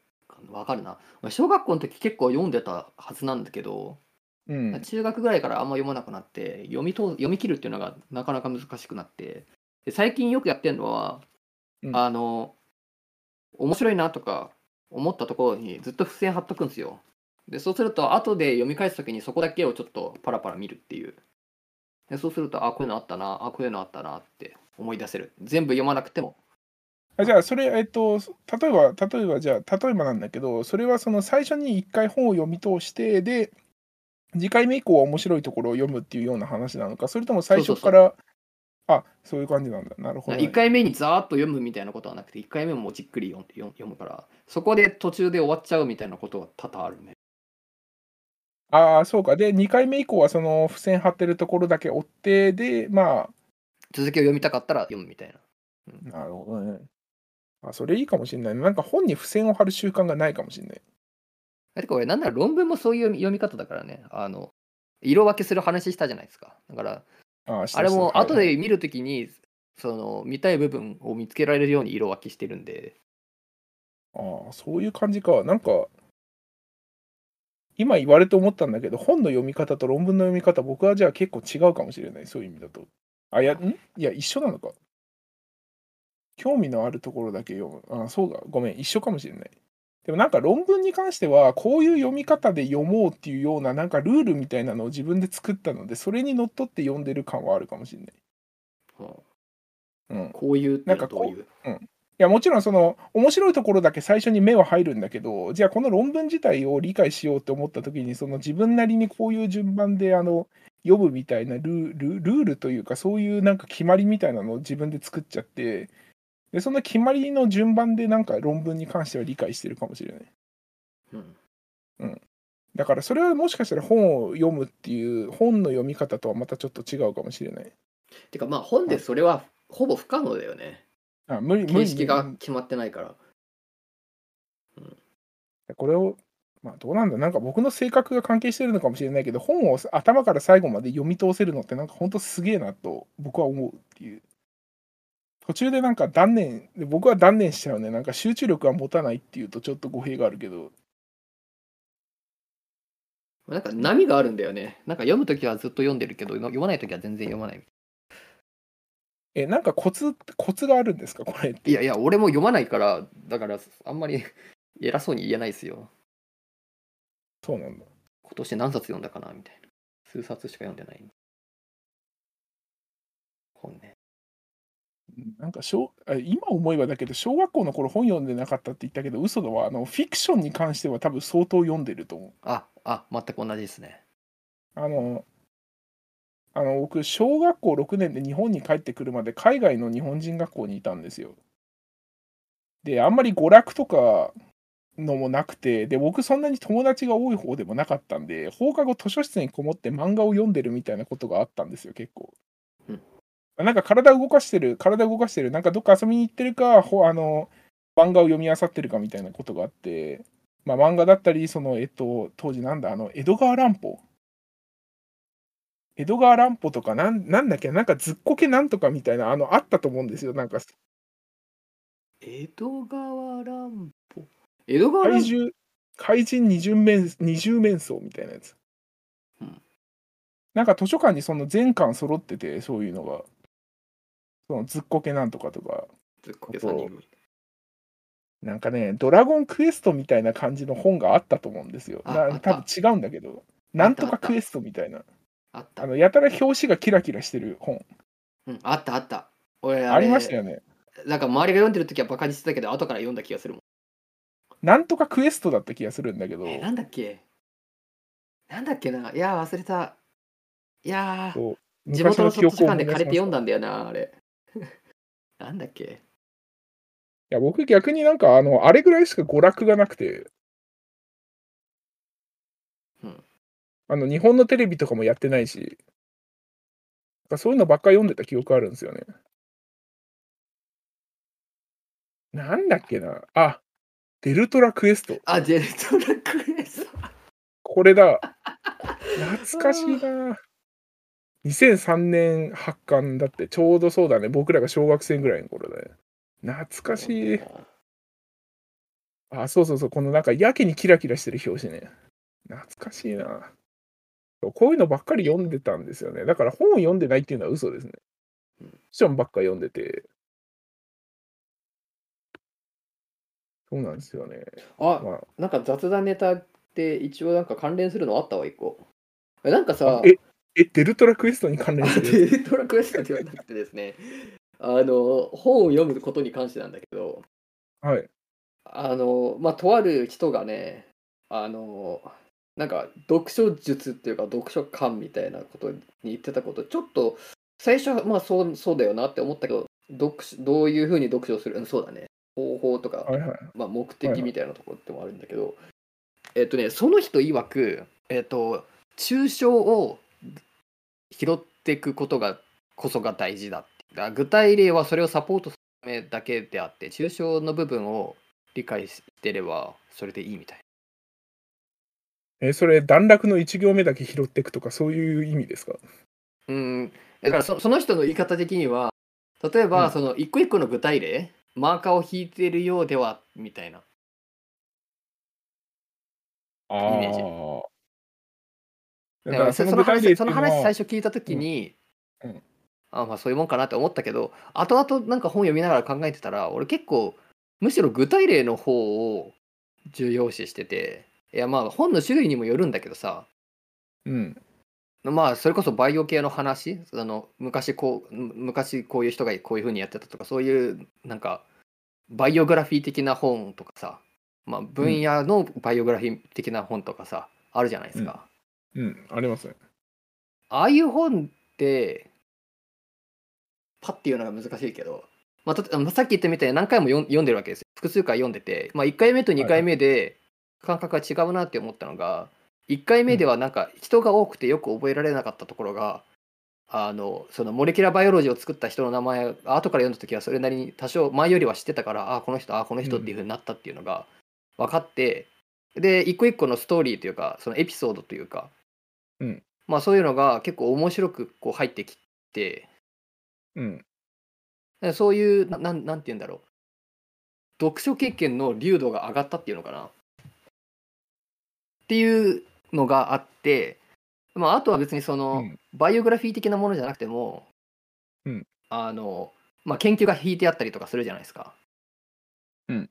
でそういう場合ってなんかその引いてある研究のいくらかは覚えときたいなって思うんだよね。要するに抽象的な部分だけ覚えててこういうことあるんだよねっていうふうに言っても説得力ないからそのサポートになる何かをもう覚えておきたいわけですよ。でそうするとやっぱり具体的なところをきっちりあこれいいなってなんかあの、まあ、線を引くとかマーカーをあれするとか付箋を貼るとかっていうのはあながち悪くないんじゃないかって思うしなんなら俺が付箋貼ってるとかほとんど具体的なとこなんだよね。っていうことに気づいてはいはいはい。だからまあ抽象的な部分をいやなんか薄いビジネス本とかだったらまあそうなのかもしれないけどさ そうじゃなければまあ本にもよるというか読み方にもよるんじゃないかなって思ったっていう。なんかそれはでもちょっとわかる気もするかもしれない。なんか実際のさ、具体例っていうのはさ、まあ、あの、ソリッドというか、あの、もう具体例は具体例じゃないですか。うんうんだけど、その具体例からえ導かれるその抽象的な、まあ、記述というか主張というかっていうのは、あの、必ずしも同じになるとは限らないと思うんですよ。あつまりその具体例から導き出されるその抽象的な結論というか言いたいこと主張っていうのが必ずしもその著者と自分で同じになるとは限らないじゃないですか。だからあの逆にその著者がどういうことをどういう根拠を持ってこういうことを言ってるのかっていうのに興味が出てくるのでそうなるとおのずとその具体的な例っていうのが一体どういうことがあったのかっていうのが気になる、まあ、つまりソースが気になるっていうのは別になんか僕はそんなに変じゃないというか。つまりどういう どういうことが起こってきてまたどういうふうに考えられてきて今こういうことがなんか抽象的な主張が出されてるのかっていうのは。まあそれはそういうその主張を見ればその具体的なところに興味がいくっていうのはなんかおのずとそうなのかなっていう。まあ、それは僕らがなんか研究してるからなの研究してるからというか研究し研究が好きでやってる人がそういうふうに考えてるだけなのかもしれないけどうんでもなんか、うん、なんかソースの方が興味深いっていうのは確かにそうかもしれない。うんうんあのさっきのささっきの俺の本が本を紹介した時にさ、うんまあ、具体例があんまりパッと出てこなかったところに憤りを感じる人間なわけですよ。なそういうのがパッと出たらいいなっていう思いで具体例を置いたいっていうそういう気持ち。まあなんかあとちょっと下世話な話ですけど、なんかそういう具体例を覚えておくと、あの話の種として面白くないですかっていう、あまあ確かにそういうのはあるんだけど。うん。だからなんか、へえ、世の中こんなことがあるんだみたいな、そういうのは、だからそれこそさっきのさ、あの短い論文の例もそうじゃないですか。うん、そうだね。短い論文あるって知ってたっていうのだけじゃどうしようもないからね、確かに、ね。あ、そうそうそうそうそう。この世の中にはね、あの2つの単語しかない論文とか、あの白紙の論文があるんだよって言われても、ああ、そうかって感じだけど、実際にああいう感じであの具体的な、なんかこういうふうな花風に書かれてて、でそれがなんかこういうなんか皮肉に満ちたコメントがついてて、みたいな話ができると、話としては面白いですよねっていう。うんだから、でも具体例って結局、もともとまあそういう目的でつけられてるじゃないですか、その説得性というか。まあそうだね。あのソースとしての面もあるけど、その主張、ぐあの抽象的なことを言った後に、その抽象的なことをいかに相手に納得させるかっていうので、具体的な例がつけられてるはずなんで、でそれって結局その、あの話してて面白いっていうか、その相手が、つまり話してて相手を引き込ませるっていう役目としてはそんなに変わらない気がするので、えっ、と、だからその具体例を線引いてるようじゃダメっていうのは、まあかなりなんかあれですよね、ちょっとキャッチーというか、うん。あのそこまで言うみたいな あのコメントかなって気がするんだけど、うん、でも、まあ、難しいよね。なんか具体的なところにじゃあマーカーが引いてるかって言われると僕そんなに引いてないような気もするんで。ただそういう具体的な例はマーカーは引かないけど結構覚えていたりはするので、まあ、あのちょっとさっき覚えてなかったんで説得力ないんだけど。まあ、あとあれだよね、あの、これはもう散々言われてることだと思うけど、あの、その人の、なんていうの、経験値によって、同じ本を読むにしても、やっぱ全然読みか、読め、なんていう読み方というか、その、見え方がく違うじゃないですか。うん同じ論文でも、なんかそのラ、ラボ入りたての頃に、なんか頑張って読んだ時の印象と、ある程度経験積んで読んだ時の印象って、やっぱ全然違うと思うんで、違うね。まあ、その、なんか読むたびに、なんていうの、そのさっき言ったその1回目は、1回目、2回目って読んだ時に読み方が変わってくるっていうのは、まあなんかそれは、まあなんかそうなのかなっていう気はしますよね。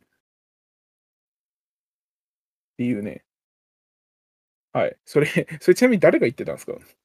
いや、なんか最近聞いてるポッドキャストがあって、ゆる言語学ラジオっていうのがああるんですよ。ゆるげんはいや、知らないな。結知らないっていうか、構伸びてる。ちょっと、なんか YouTube にも同じものを上げてる人たちだったけど、え。ー、あ、ゆる言語学か。これか。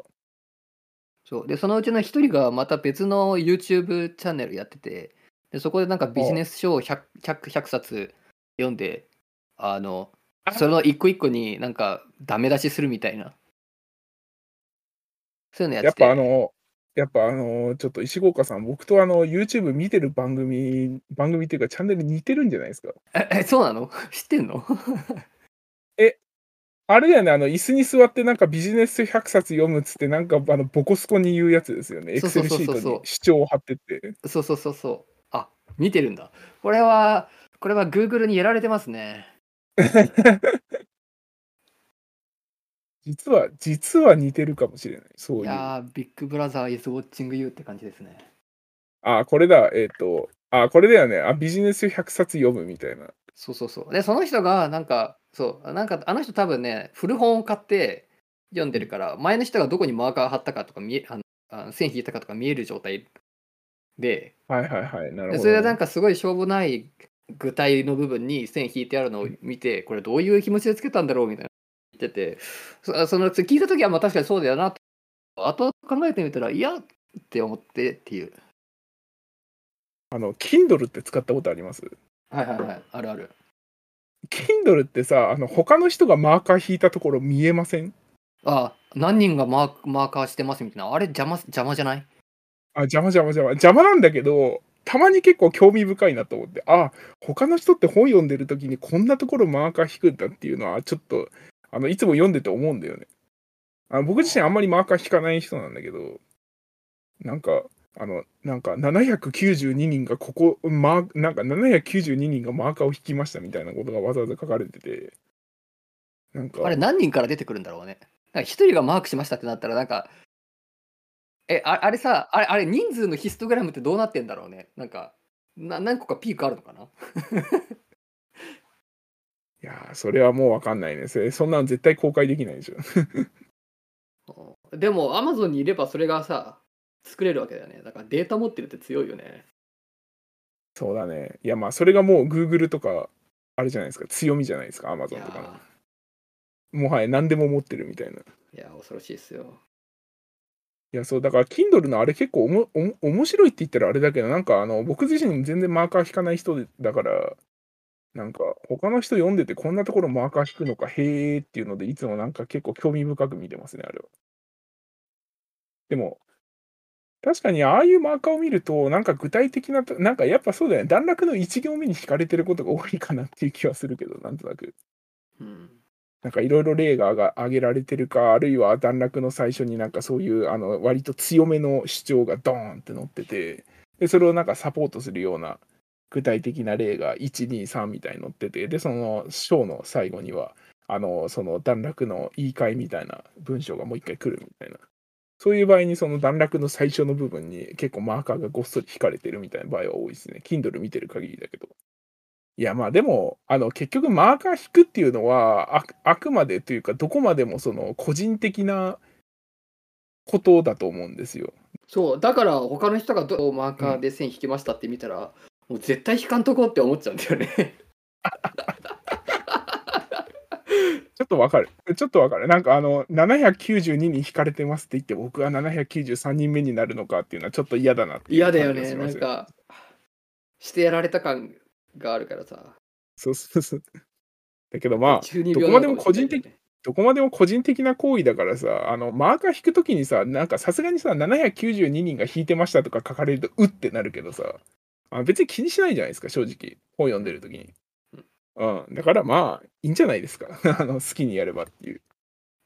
まああの Kindle でマーカー引く理由はまあまあ同じで後から見てここまで飛べるっていう風なのなていうのそこまでいけるっていうのあの付箋と同じ目的でやってるかなだから、そういう意味で言うと、あの、さっき石郷が具体例にマーカーを引いてるって言ってるじゃん。マーカーか付箋か。うんうんで、僕も Kindle でハイライトというか、するときって、マーカーを引くときって、基本的には具体例なんですよ。うんこんな面白い具体例があるんだっていうので、マーカー引いといて、で、Kindle ってパソコンとかでも開けるんで、後で開いてみたときに、ああ、なんかこういう面白い例、そういえばあったなっていう感じで思い出すように使ってるんですよね。あだからそういう意味では、なんか、そうだね、具体例に引くのはアホだみたいなこと、アホだって言ってないかもしれないけど、なんか、みたいに言われると、ちょっとうーんってなっちゃうかもね。僕あ共感が得られてよかったですねそれはあの、実際、あの、えっと、ポッドキャストには多分してると思うんだけど、あの、ミジン、ミジンコじゃねえ、えっと、クラミドモナスの話しましたよね。ゴニウムあれも、確か、えっ、と、東大の太田先生が書かれた本にそういう一節があったんですよ。なんか、あの、具体的にどういうデータが出てるみたいなことは書いてないんだけど、それに触れてる一節みたいなのがあって、でそれに線引いてたおかげで、なんかこんなおもろい論文あったんだっていうので、そこにたどり着けたんですよね。うん。だから実際に確かにマーカー引いてるのも僕は具体例が結構多いかもしれないですね。っていう、あの、ま ああのうん、共感が得られましたっていうのと、あと YouTube 見てるチャンネル、実は結構似てるんじゃないかいういやー恥ずかしいなそれは いや、はず、はず、恥ずかしいのか、これ。えなんかさ結構プライベートな行為じゃないですか YouTube を見てあでも、真面目な話をすると、あの、僕、ゲーム実況も見るんで、多分その辺は被ってないと思います。ゲーム実況は見ないっすねうん。だだんだん、あの、だから、たまたま今出した話題で被ったぐらい。あ僕、ゲーム実況と、あと、えっと、料理のチャンネル番組と、えっと、あ、だから、あとガジェット系か。ーあーそんなところかな。だから多分意外に被ってないんだけど、たまたま今日はなんか見てるチャンネルがちょっと被ったみたいな。あ、そう、だから、あの、今無音なんだけど、この湯飲みのキーボードのハンダ付け配信ずっと見てますよ うん。まだ全然と長そうだけど、今日、年越すんじゃないかな、多分これ。あ、そう、そうなんですよ。こっちあと30分で、あの、2022年に突入するので、まあそのさそのゆる言語ラジオっていうのをきゆる言語学ラジオっていうのを聞いてまあ聞いてるからってわけでもないんだけどなんか結構言葉の違いみたいなの気になることがあって今まであんまり気にならなかったけど気になるみたいなのが最近なんかちそれょっとあって。はどれぐらいのスケールの話なんですか？えっとえてか同じ単語を、うんなんなんていうの？母語話者として話してると、うん。複数の意味があるってことに気づかないまま複数の意味で使ってるっていうケースがあるなっていう具体例を1個見つけたんだけど。え、それは例えば、書きと書きとかっていう話ではなくて、あそれは同音異義語的な感じだから、あもっと、もうちょっと違うレベルってことね。はいはい。そう。で、えっと、俺がそのピックアップした例は休むっていう例で。休む、はい。であこれはね意味が違うっていうよりもえっと助詞っていうのかなの使い方によって意味がけ変わってくるなっていうことに気づいて面白いなって思った例なんだけど、えっと、休むってあるじゃないですか。休むっていうとさうんななんだろう。まあ休憩を取る？みたいな。うん、まあまあまあ、そうだね。と言い換えとしてすごく 雑だけど。まあまあ休憩を取るっていう意味が多分休むってどういう意味ですかって聞かれたら、えっと、働くのをやめて、えっと、回復するみたいな一時的になんかそういう感じの意味になると思うんだけど、えっと、学校を休むとか仕事を休むって言ったらまあ学校に行かないっていう意味じゃないですか。で学校で休むとも言えるじゃないですか。学校で休むっていうのはまあなんかたつかあの授業を受けたりとか部活かなんかわかんないけどやってて疲れたから一時的に休んでると。うん。でそれをやった場所が学校であるっていううん。でなんか助詞一つでなんかちょっと違う意味があるあるなっていうのがすごいなんか面白いなと思ってでこの違いをなんか外国人にというか日本語を外国語として勉強してる人に、どうして学校を休むだとその学校を休むっていう意味になって学校で休むっていうと学校で休むっていう意味になるのかっていうのがこれは説明難しいなっていうふうに思ったんだよね。なんかピンときません？学校を休むっていうのは、つまり学校に行くのを休むってことですよね。つまりは。だけあど、そのに行くのをっていうのを省略してるわけじゃないですか。でも学校に行くのを休むっていう？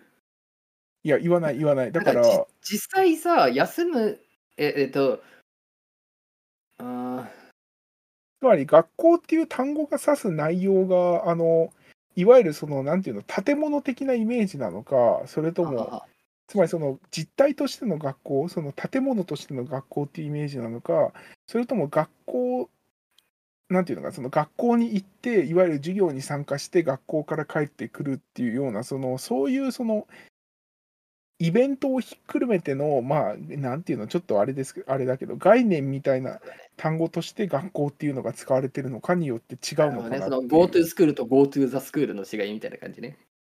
あそうそうそうそうそうそう。それで説明でき、でもそれじゃあどうやって使い分けてんのって言われるとなんか難しいな。仕でもイ事をベン休むはでもイベントとして、でもイベントとしての学校を指してるのであれば、それは、えっ、と、だからそこで休むっていう言い方はできないじゃないですか。概念で休むっていうのはできないので、まあそうだねうんその場合には、だから学校っていう、その、えっ、と、なんていうの、まあだから見たまんまのその建物で休んでるっていうことになりますよね。うんうんだから学校っていう単語には2つ、2種類の違う意味が含まれてるっていう。ああじゃあこれは休むがち2つあるんではなくて学校に2つあるからこういうふうになってしまうってことなのか？で、僕は解釈した。今なるほど思ったんだけど。え仕事を休むとは言えるけど仕事で休むとは言わないね。うん、でも仕事に行くのを休むっていうふうにも言わないじゃないですか。だからその仕事に行くっていうのも仕事に行って仕事をして仕事から帰ってくるっていうイベントを含んでると思うんだけどじゃあなんでそれを省略するのって言われてもちょっとわからない。いやでもなんかちょ俺が面白いなって思ったのは学校を休む、うんちょっと待ってね学校で休むって言った時にさ、うん言った時はその休む具体的な行為がパッに浮かぶじゃないですかまあそうだね。はい学。校で休むって言ったら、でも学校を休むって言った時の休むには具体的な行動は実は含まれてないっていう感じしません？まあでもそうだね。概念っていうふうに説明しちゃったら概念を休むになっちゃうからね。だから学校を休むっていうのは学校に行かない決断をするっていう意味じゃないですか。まあそうなるね。はい。だから仕事を休むも、まあ仕事に行かないってことで。うん、仕事に行かない決断をするっていうこと。他に〇〇を休むって言えるかなそうだね。バイトを休むとは言うけど、バイト先を休むとは言わないし、バイト先で休むとは言える。うん、なるほど。場所をこれは休むの違いなのか、学校のせいなのかな。いや、休むだよな。うん。でもなんかちょっとニュアンスが違うじゃないですか。つまり、えっと、休むっていう行為を表しているのか、行かないっていう決断を示し、ももやっとしたものをしあの示しているのかっていう、この2つの意味があるなっていうのを、なんか今まで考えたことなかった。い改めて気づくと面白いなって思ったっていう話なんだけど、あんまりピンときてないかな。この感動が。いやでも確かにその外国人にじゃあなんでそれ使い分けてんのって言われたらなんか僕は説明できないなって思っちゃった。うん、だって、だって英語にしたらさ、ん違う言葉になるじゃん、多分。がてか、学校を休むっていう言い方、うん学校休むってなんて言うんだ定価デイオフか。英語と日本語しか知らないけど、英語でも言い方があるのかななんか、いや、学校をアブセントフロームっていう。でアブセントフロームっていうのはなんか結構いい、あの、よく教科書的な文章でよく言われてると思うんだけど、それはいないっていう状態を指してるわけじゃないですか。で、なんなら自分に言うことはできないよね。I'm あだから、えっと、え今日学校にいないっていうふうに言えなくもないけど、今日やす今日学校を休んでるっていうのとはちょっと違くない？つまりそのうん。学校を休むって言ったらさ本来行くべきであったけど何らかの事情で行かない決断をして実際に行ってないっていうなんかそういうニュアンスが含まれるじゃないですか。なんかあの、今、学校を休むってし調べたら、なんかあの、イギリス人の人が、なんかあの、あのなんだっけ、これ DMMA 会話っていうスレッドで、あはいはいはい。なんかその学校を休むって英語でなんて言うのっていうまあ質問があったんですよ。多分これ日本人だと思うんだけど。でそれに対して、そう、はいこのイギリス人の方が、なんかあの仕事の場合には休むっていうのは take a day off っていうらしいんですよ。take off とか。うんうんだけど、学校の場合には be absent っていう言い方をするらしいんですよ。ああそうなんだ。へえ。だから、なんか休むっていうのでもちょっと表現が違うっぽいんですよね。学校と仕事だと。へえこの人が書いてある。だから、風邪をひいたから学校を休みますっていうのは、I caught a cold, so I'm gonna be absent from school. っていうふうに言うって書いてあるんですよね。はで、来週の金曜日学校を休みたいっていう文章に対して、I want to be absent from next Friday って書いてある。あ。へえ、なんか、なんか、なんか俺からするとなんか不自然な感じするけどね。イギリス英語だからなのかな？ちょっとわかんない。あの、アメリカ英語だとまたなんか実は同じ表現使ってるかって感じなのかもしれないけど。でもあの、イギリス人の人が2人回答してて、2人とも同じこと言ってるから多分違うんだろうな。へえ実は結構深い話だったっていう説あるな。あ、でもアメリカ人はなんか違う回答してる。お、なんて言ってる？え、to stay home from school って書いてる。?Stay home from school. なんかちょっと僕言い慣れないな、これ。なんか病気のせいで休むならこれが一番自然って書いてある。あー to stay home from school. to stay home from school. Stay from school. うん。うーん。なんか、この、このアメリカ人の人が言うには、to take a day off っていうと、病気か、それともただ休みたいのかがちょっとわからないって書いてある。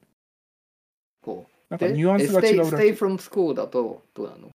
えっと、風 stay home 感 from school だと病気のせいで休むんだって。だから、stay from school っていうのがなんか、うんなんでなんでだろう、ちょっとわかんないな。こ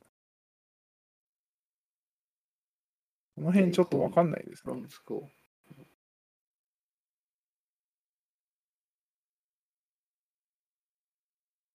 で、アメリカ人の場合には、そういうその病気で休むなら to stay home from school で、あの病気のせいなのか何なのかわからないような、そのなんていうの、ちょっと曖昧な言い方として to take a day off school っていう言い方をするらしいんだけど、そのアメリカアメリカ人がこう言うには、このスクールを、えっと、ワークに変えれば、学校と仕事でそれで言い換えできるらしいんですよ。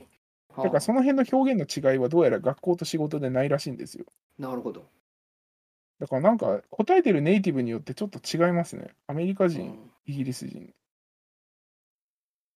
うん、でも別のアメリカ人はなんか be absent from school って言ってるな。はあ、え実は、実は深い話だったりします、これ。いやー、実は深いかもな。え、なんかその、例えばあの、今実際ドイツにいるじゃないですか。うんなんかそういうような会話をすることってあるんですか？だから日本語でこれどういうの？あ日本語でどう言うの？あ日本語でどういうのっていうか、なんかこういうような、あの、なんでそういう言い訳をするの？みたいな。あ、言い訳って、えっと、言い方の違いをするの？みたいな。えー、どうどういうこと？どどういうこと？ちょっと待って。な、ななんつうのかな？えっと、いや、つまり日本語を話せる人がいないから、そこまそそのレベルまでいかないからな。日本語に関しては。なるほどね。え、なんかさ、例えばさ、まあ普段英語で会話してるじゃないですか、多分研究室内。うん。なんか英語で会話してて同じように思ったことってないんですか？同じように思う。なんかあの、例えばさっきみたいにあの、be absent from school と、あと、なんだっけ、take a day off とか、take a off か。あてかでよるかもしれんけど、パッと出てこないな。なんか、あの、こういう言い方もできるんだけど、なんでこっちの言い方するのみたいな。あんまりなんかパッとない人によってこのこのフレーズ好きだなっていうのはまああったりするよ。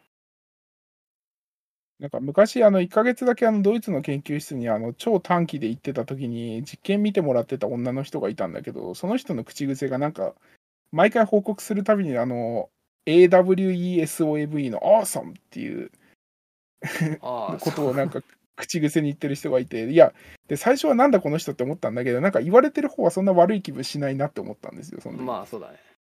うん。あの、え、そういうことですか、口癖って。そういうレベルだよね。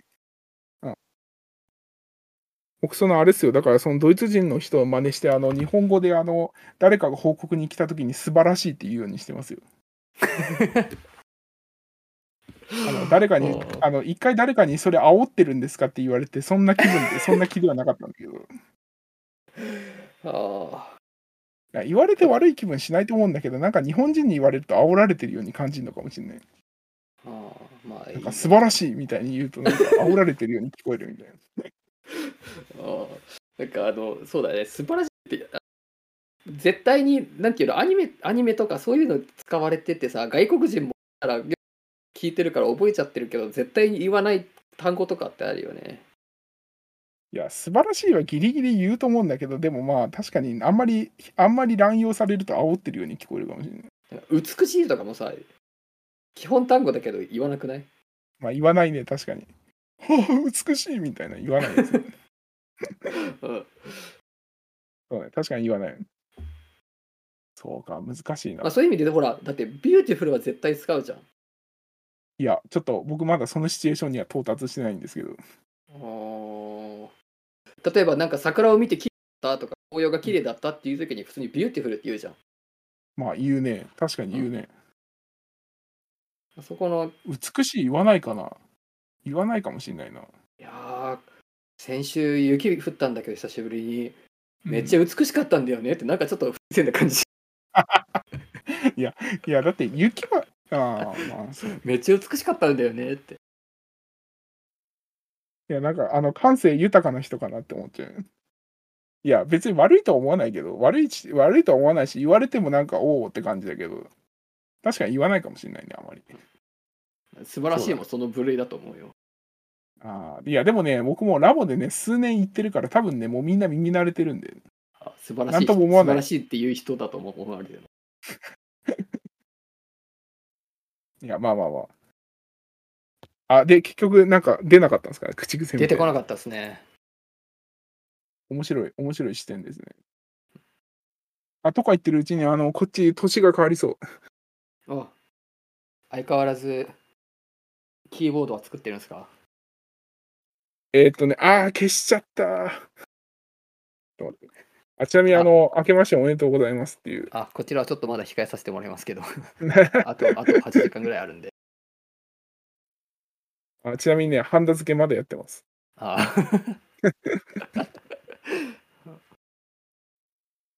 なんかね、なんかね、あの、あの、なんつうの、あの、感情を失われた人みたいな感じで、あの、ナレーションで淡々と言ってる動画がちょっと気に気になってしまったんですよね。なんか面白いなって思ってなんかあのじわじわくるよねく癖になる。そう癖になるそう。あだけど、なんか、あの、最近ちょっと感情を取り戻しつつあるような気がする。なんか、何個か動画見てると。なんかね、本人が言うには、原稿がないと、なんか、あの、あの、もごもごして何言ってるかよくわからなくなるから、原稿を作ってるらしいんですよ。うんっていう動画を見た。はい。以上です。あの人が普段なんか友達と会ったりとかしてる時にどういう口調なのかはなんか謎だよねえー、早口オタクみたいな感じじゃないですか、多分。めっちゃ感情あるじゃんそれっていう。で、僕はそれを傍から見てる分にはそんなに嫌いではないっていう話で、なんか何かが好きな人がその好きなことを猛烈に語ってる様子を見るのは僕は結構好きだなっていう、まあそんな話でした。以上ですっていう。もう多分俺も実はそうなってるんじゃないかって思うけどねうん、多分ね、多分ね、あの僕もそんなような気はする。まあみんなそうなんじゃないですか、わかんないですけど。まあそう程度の違いじゃないですかあそうそうそうそうそう。まあ程度と、まああと、うんなんていうか連続性というかさグラジュアルかどうかっていうそのなんか中間のえだからトピックによってさその、うん値が変わるわけじゃないですかその早口度合いみたいななそれが不連続にいきなりこのトピックだけバーンって上がってるのかそれに近い分野をちょっとずつ離れるとちょっとずつおそあ遅くなるみたいな。なだらかに。ああ。なるほどね。ああ、僕僕は一点集中型かもしれないですね。それも完。全に早口オタクじゃないですか。いや、まあ、でも、いや、まあいや、人間誰しもオタクなんじゃないですかっていう。なんかみんな好きなことに関してはオタクなんじゃないですか。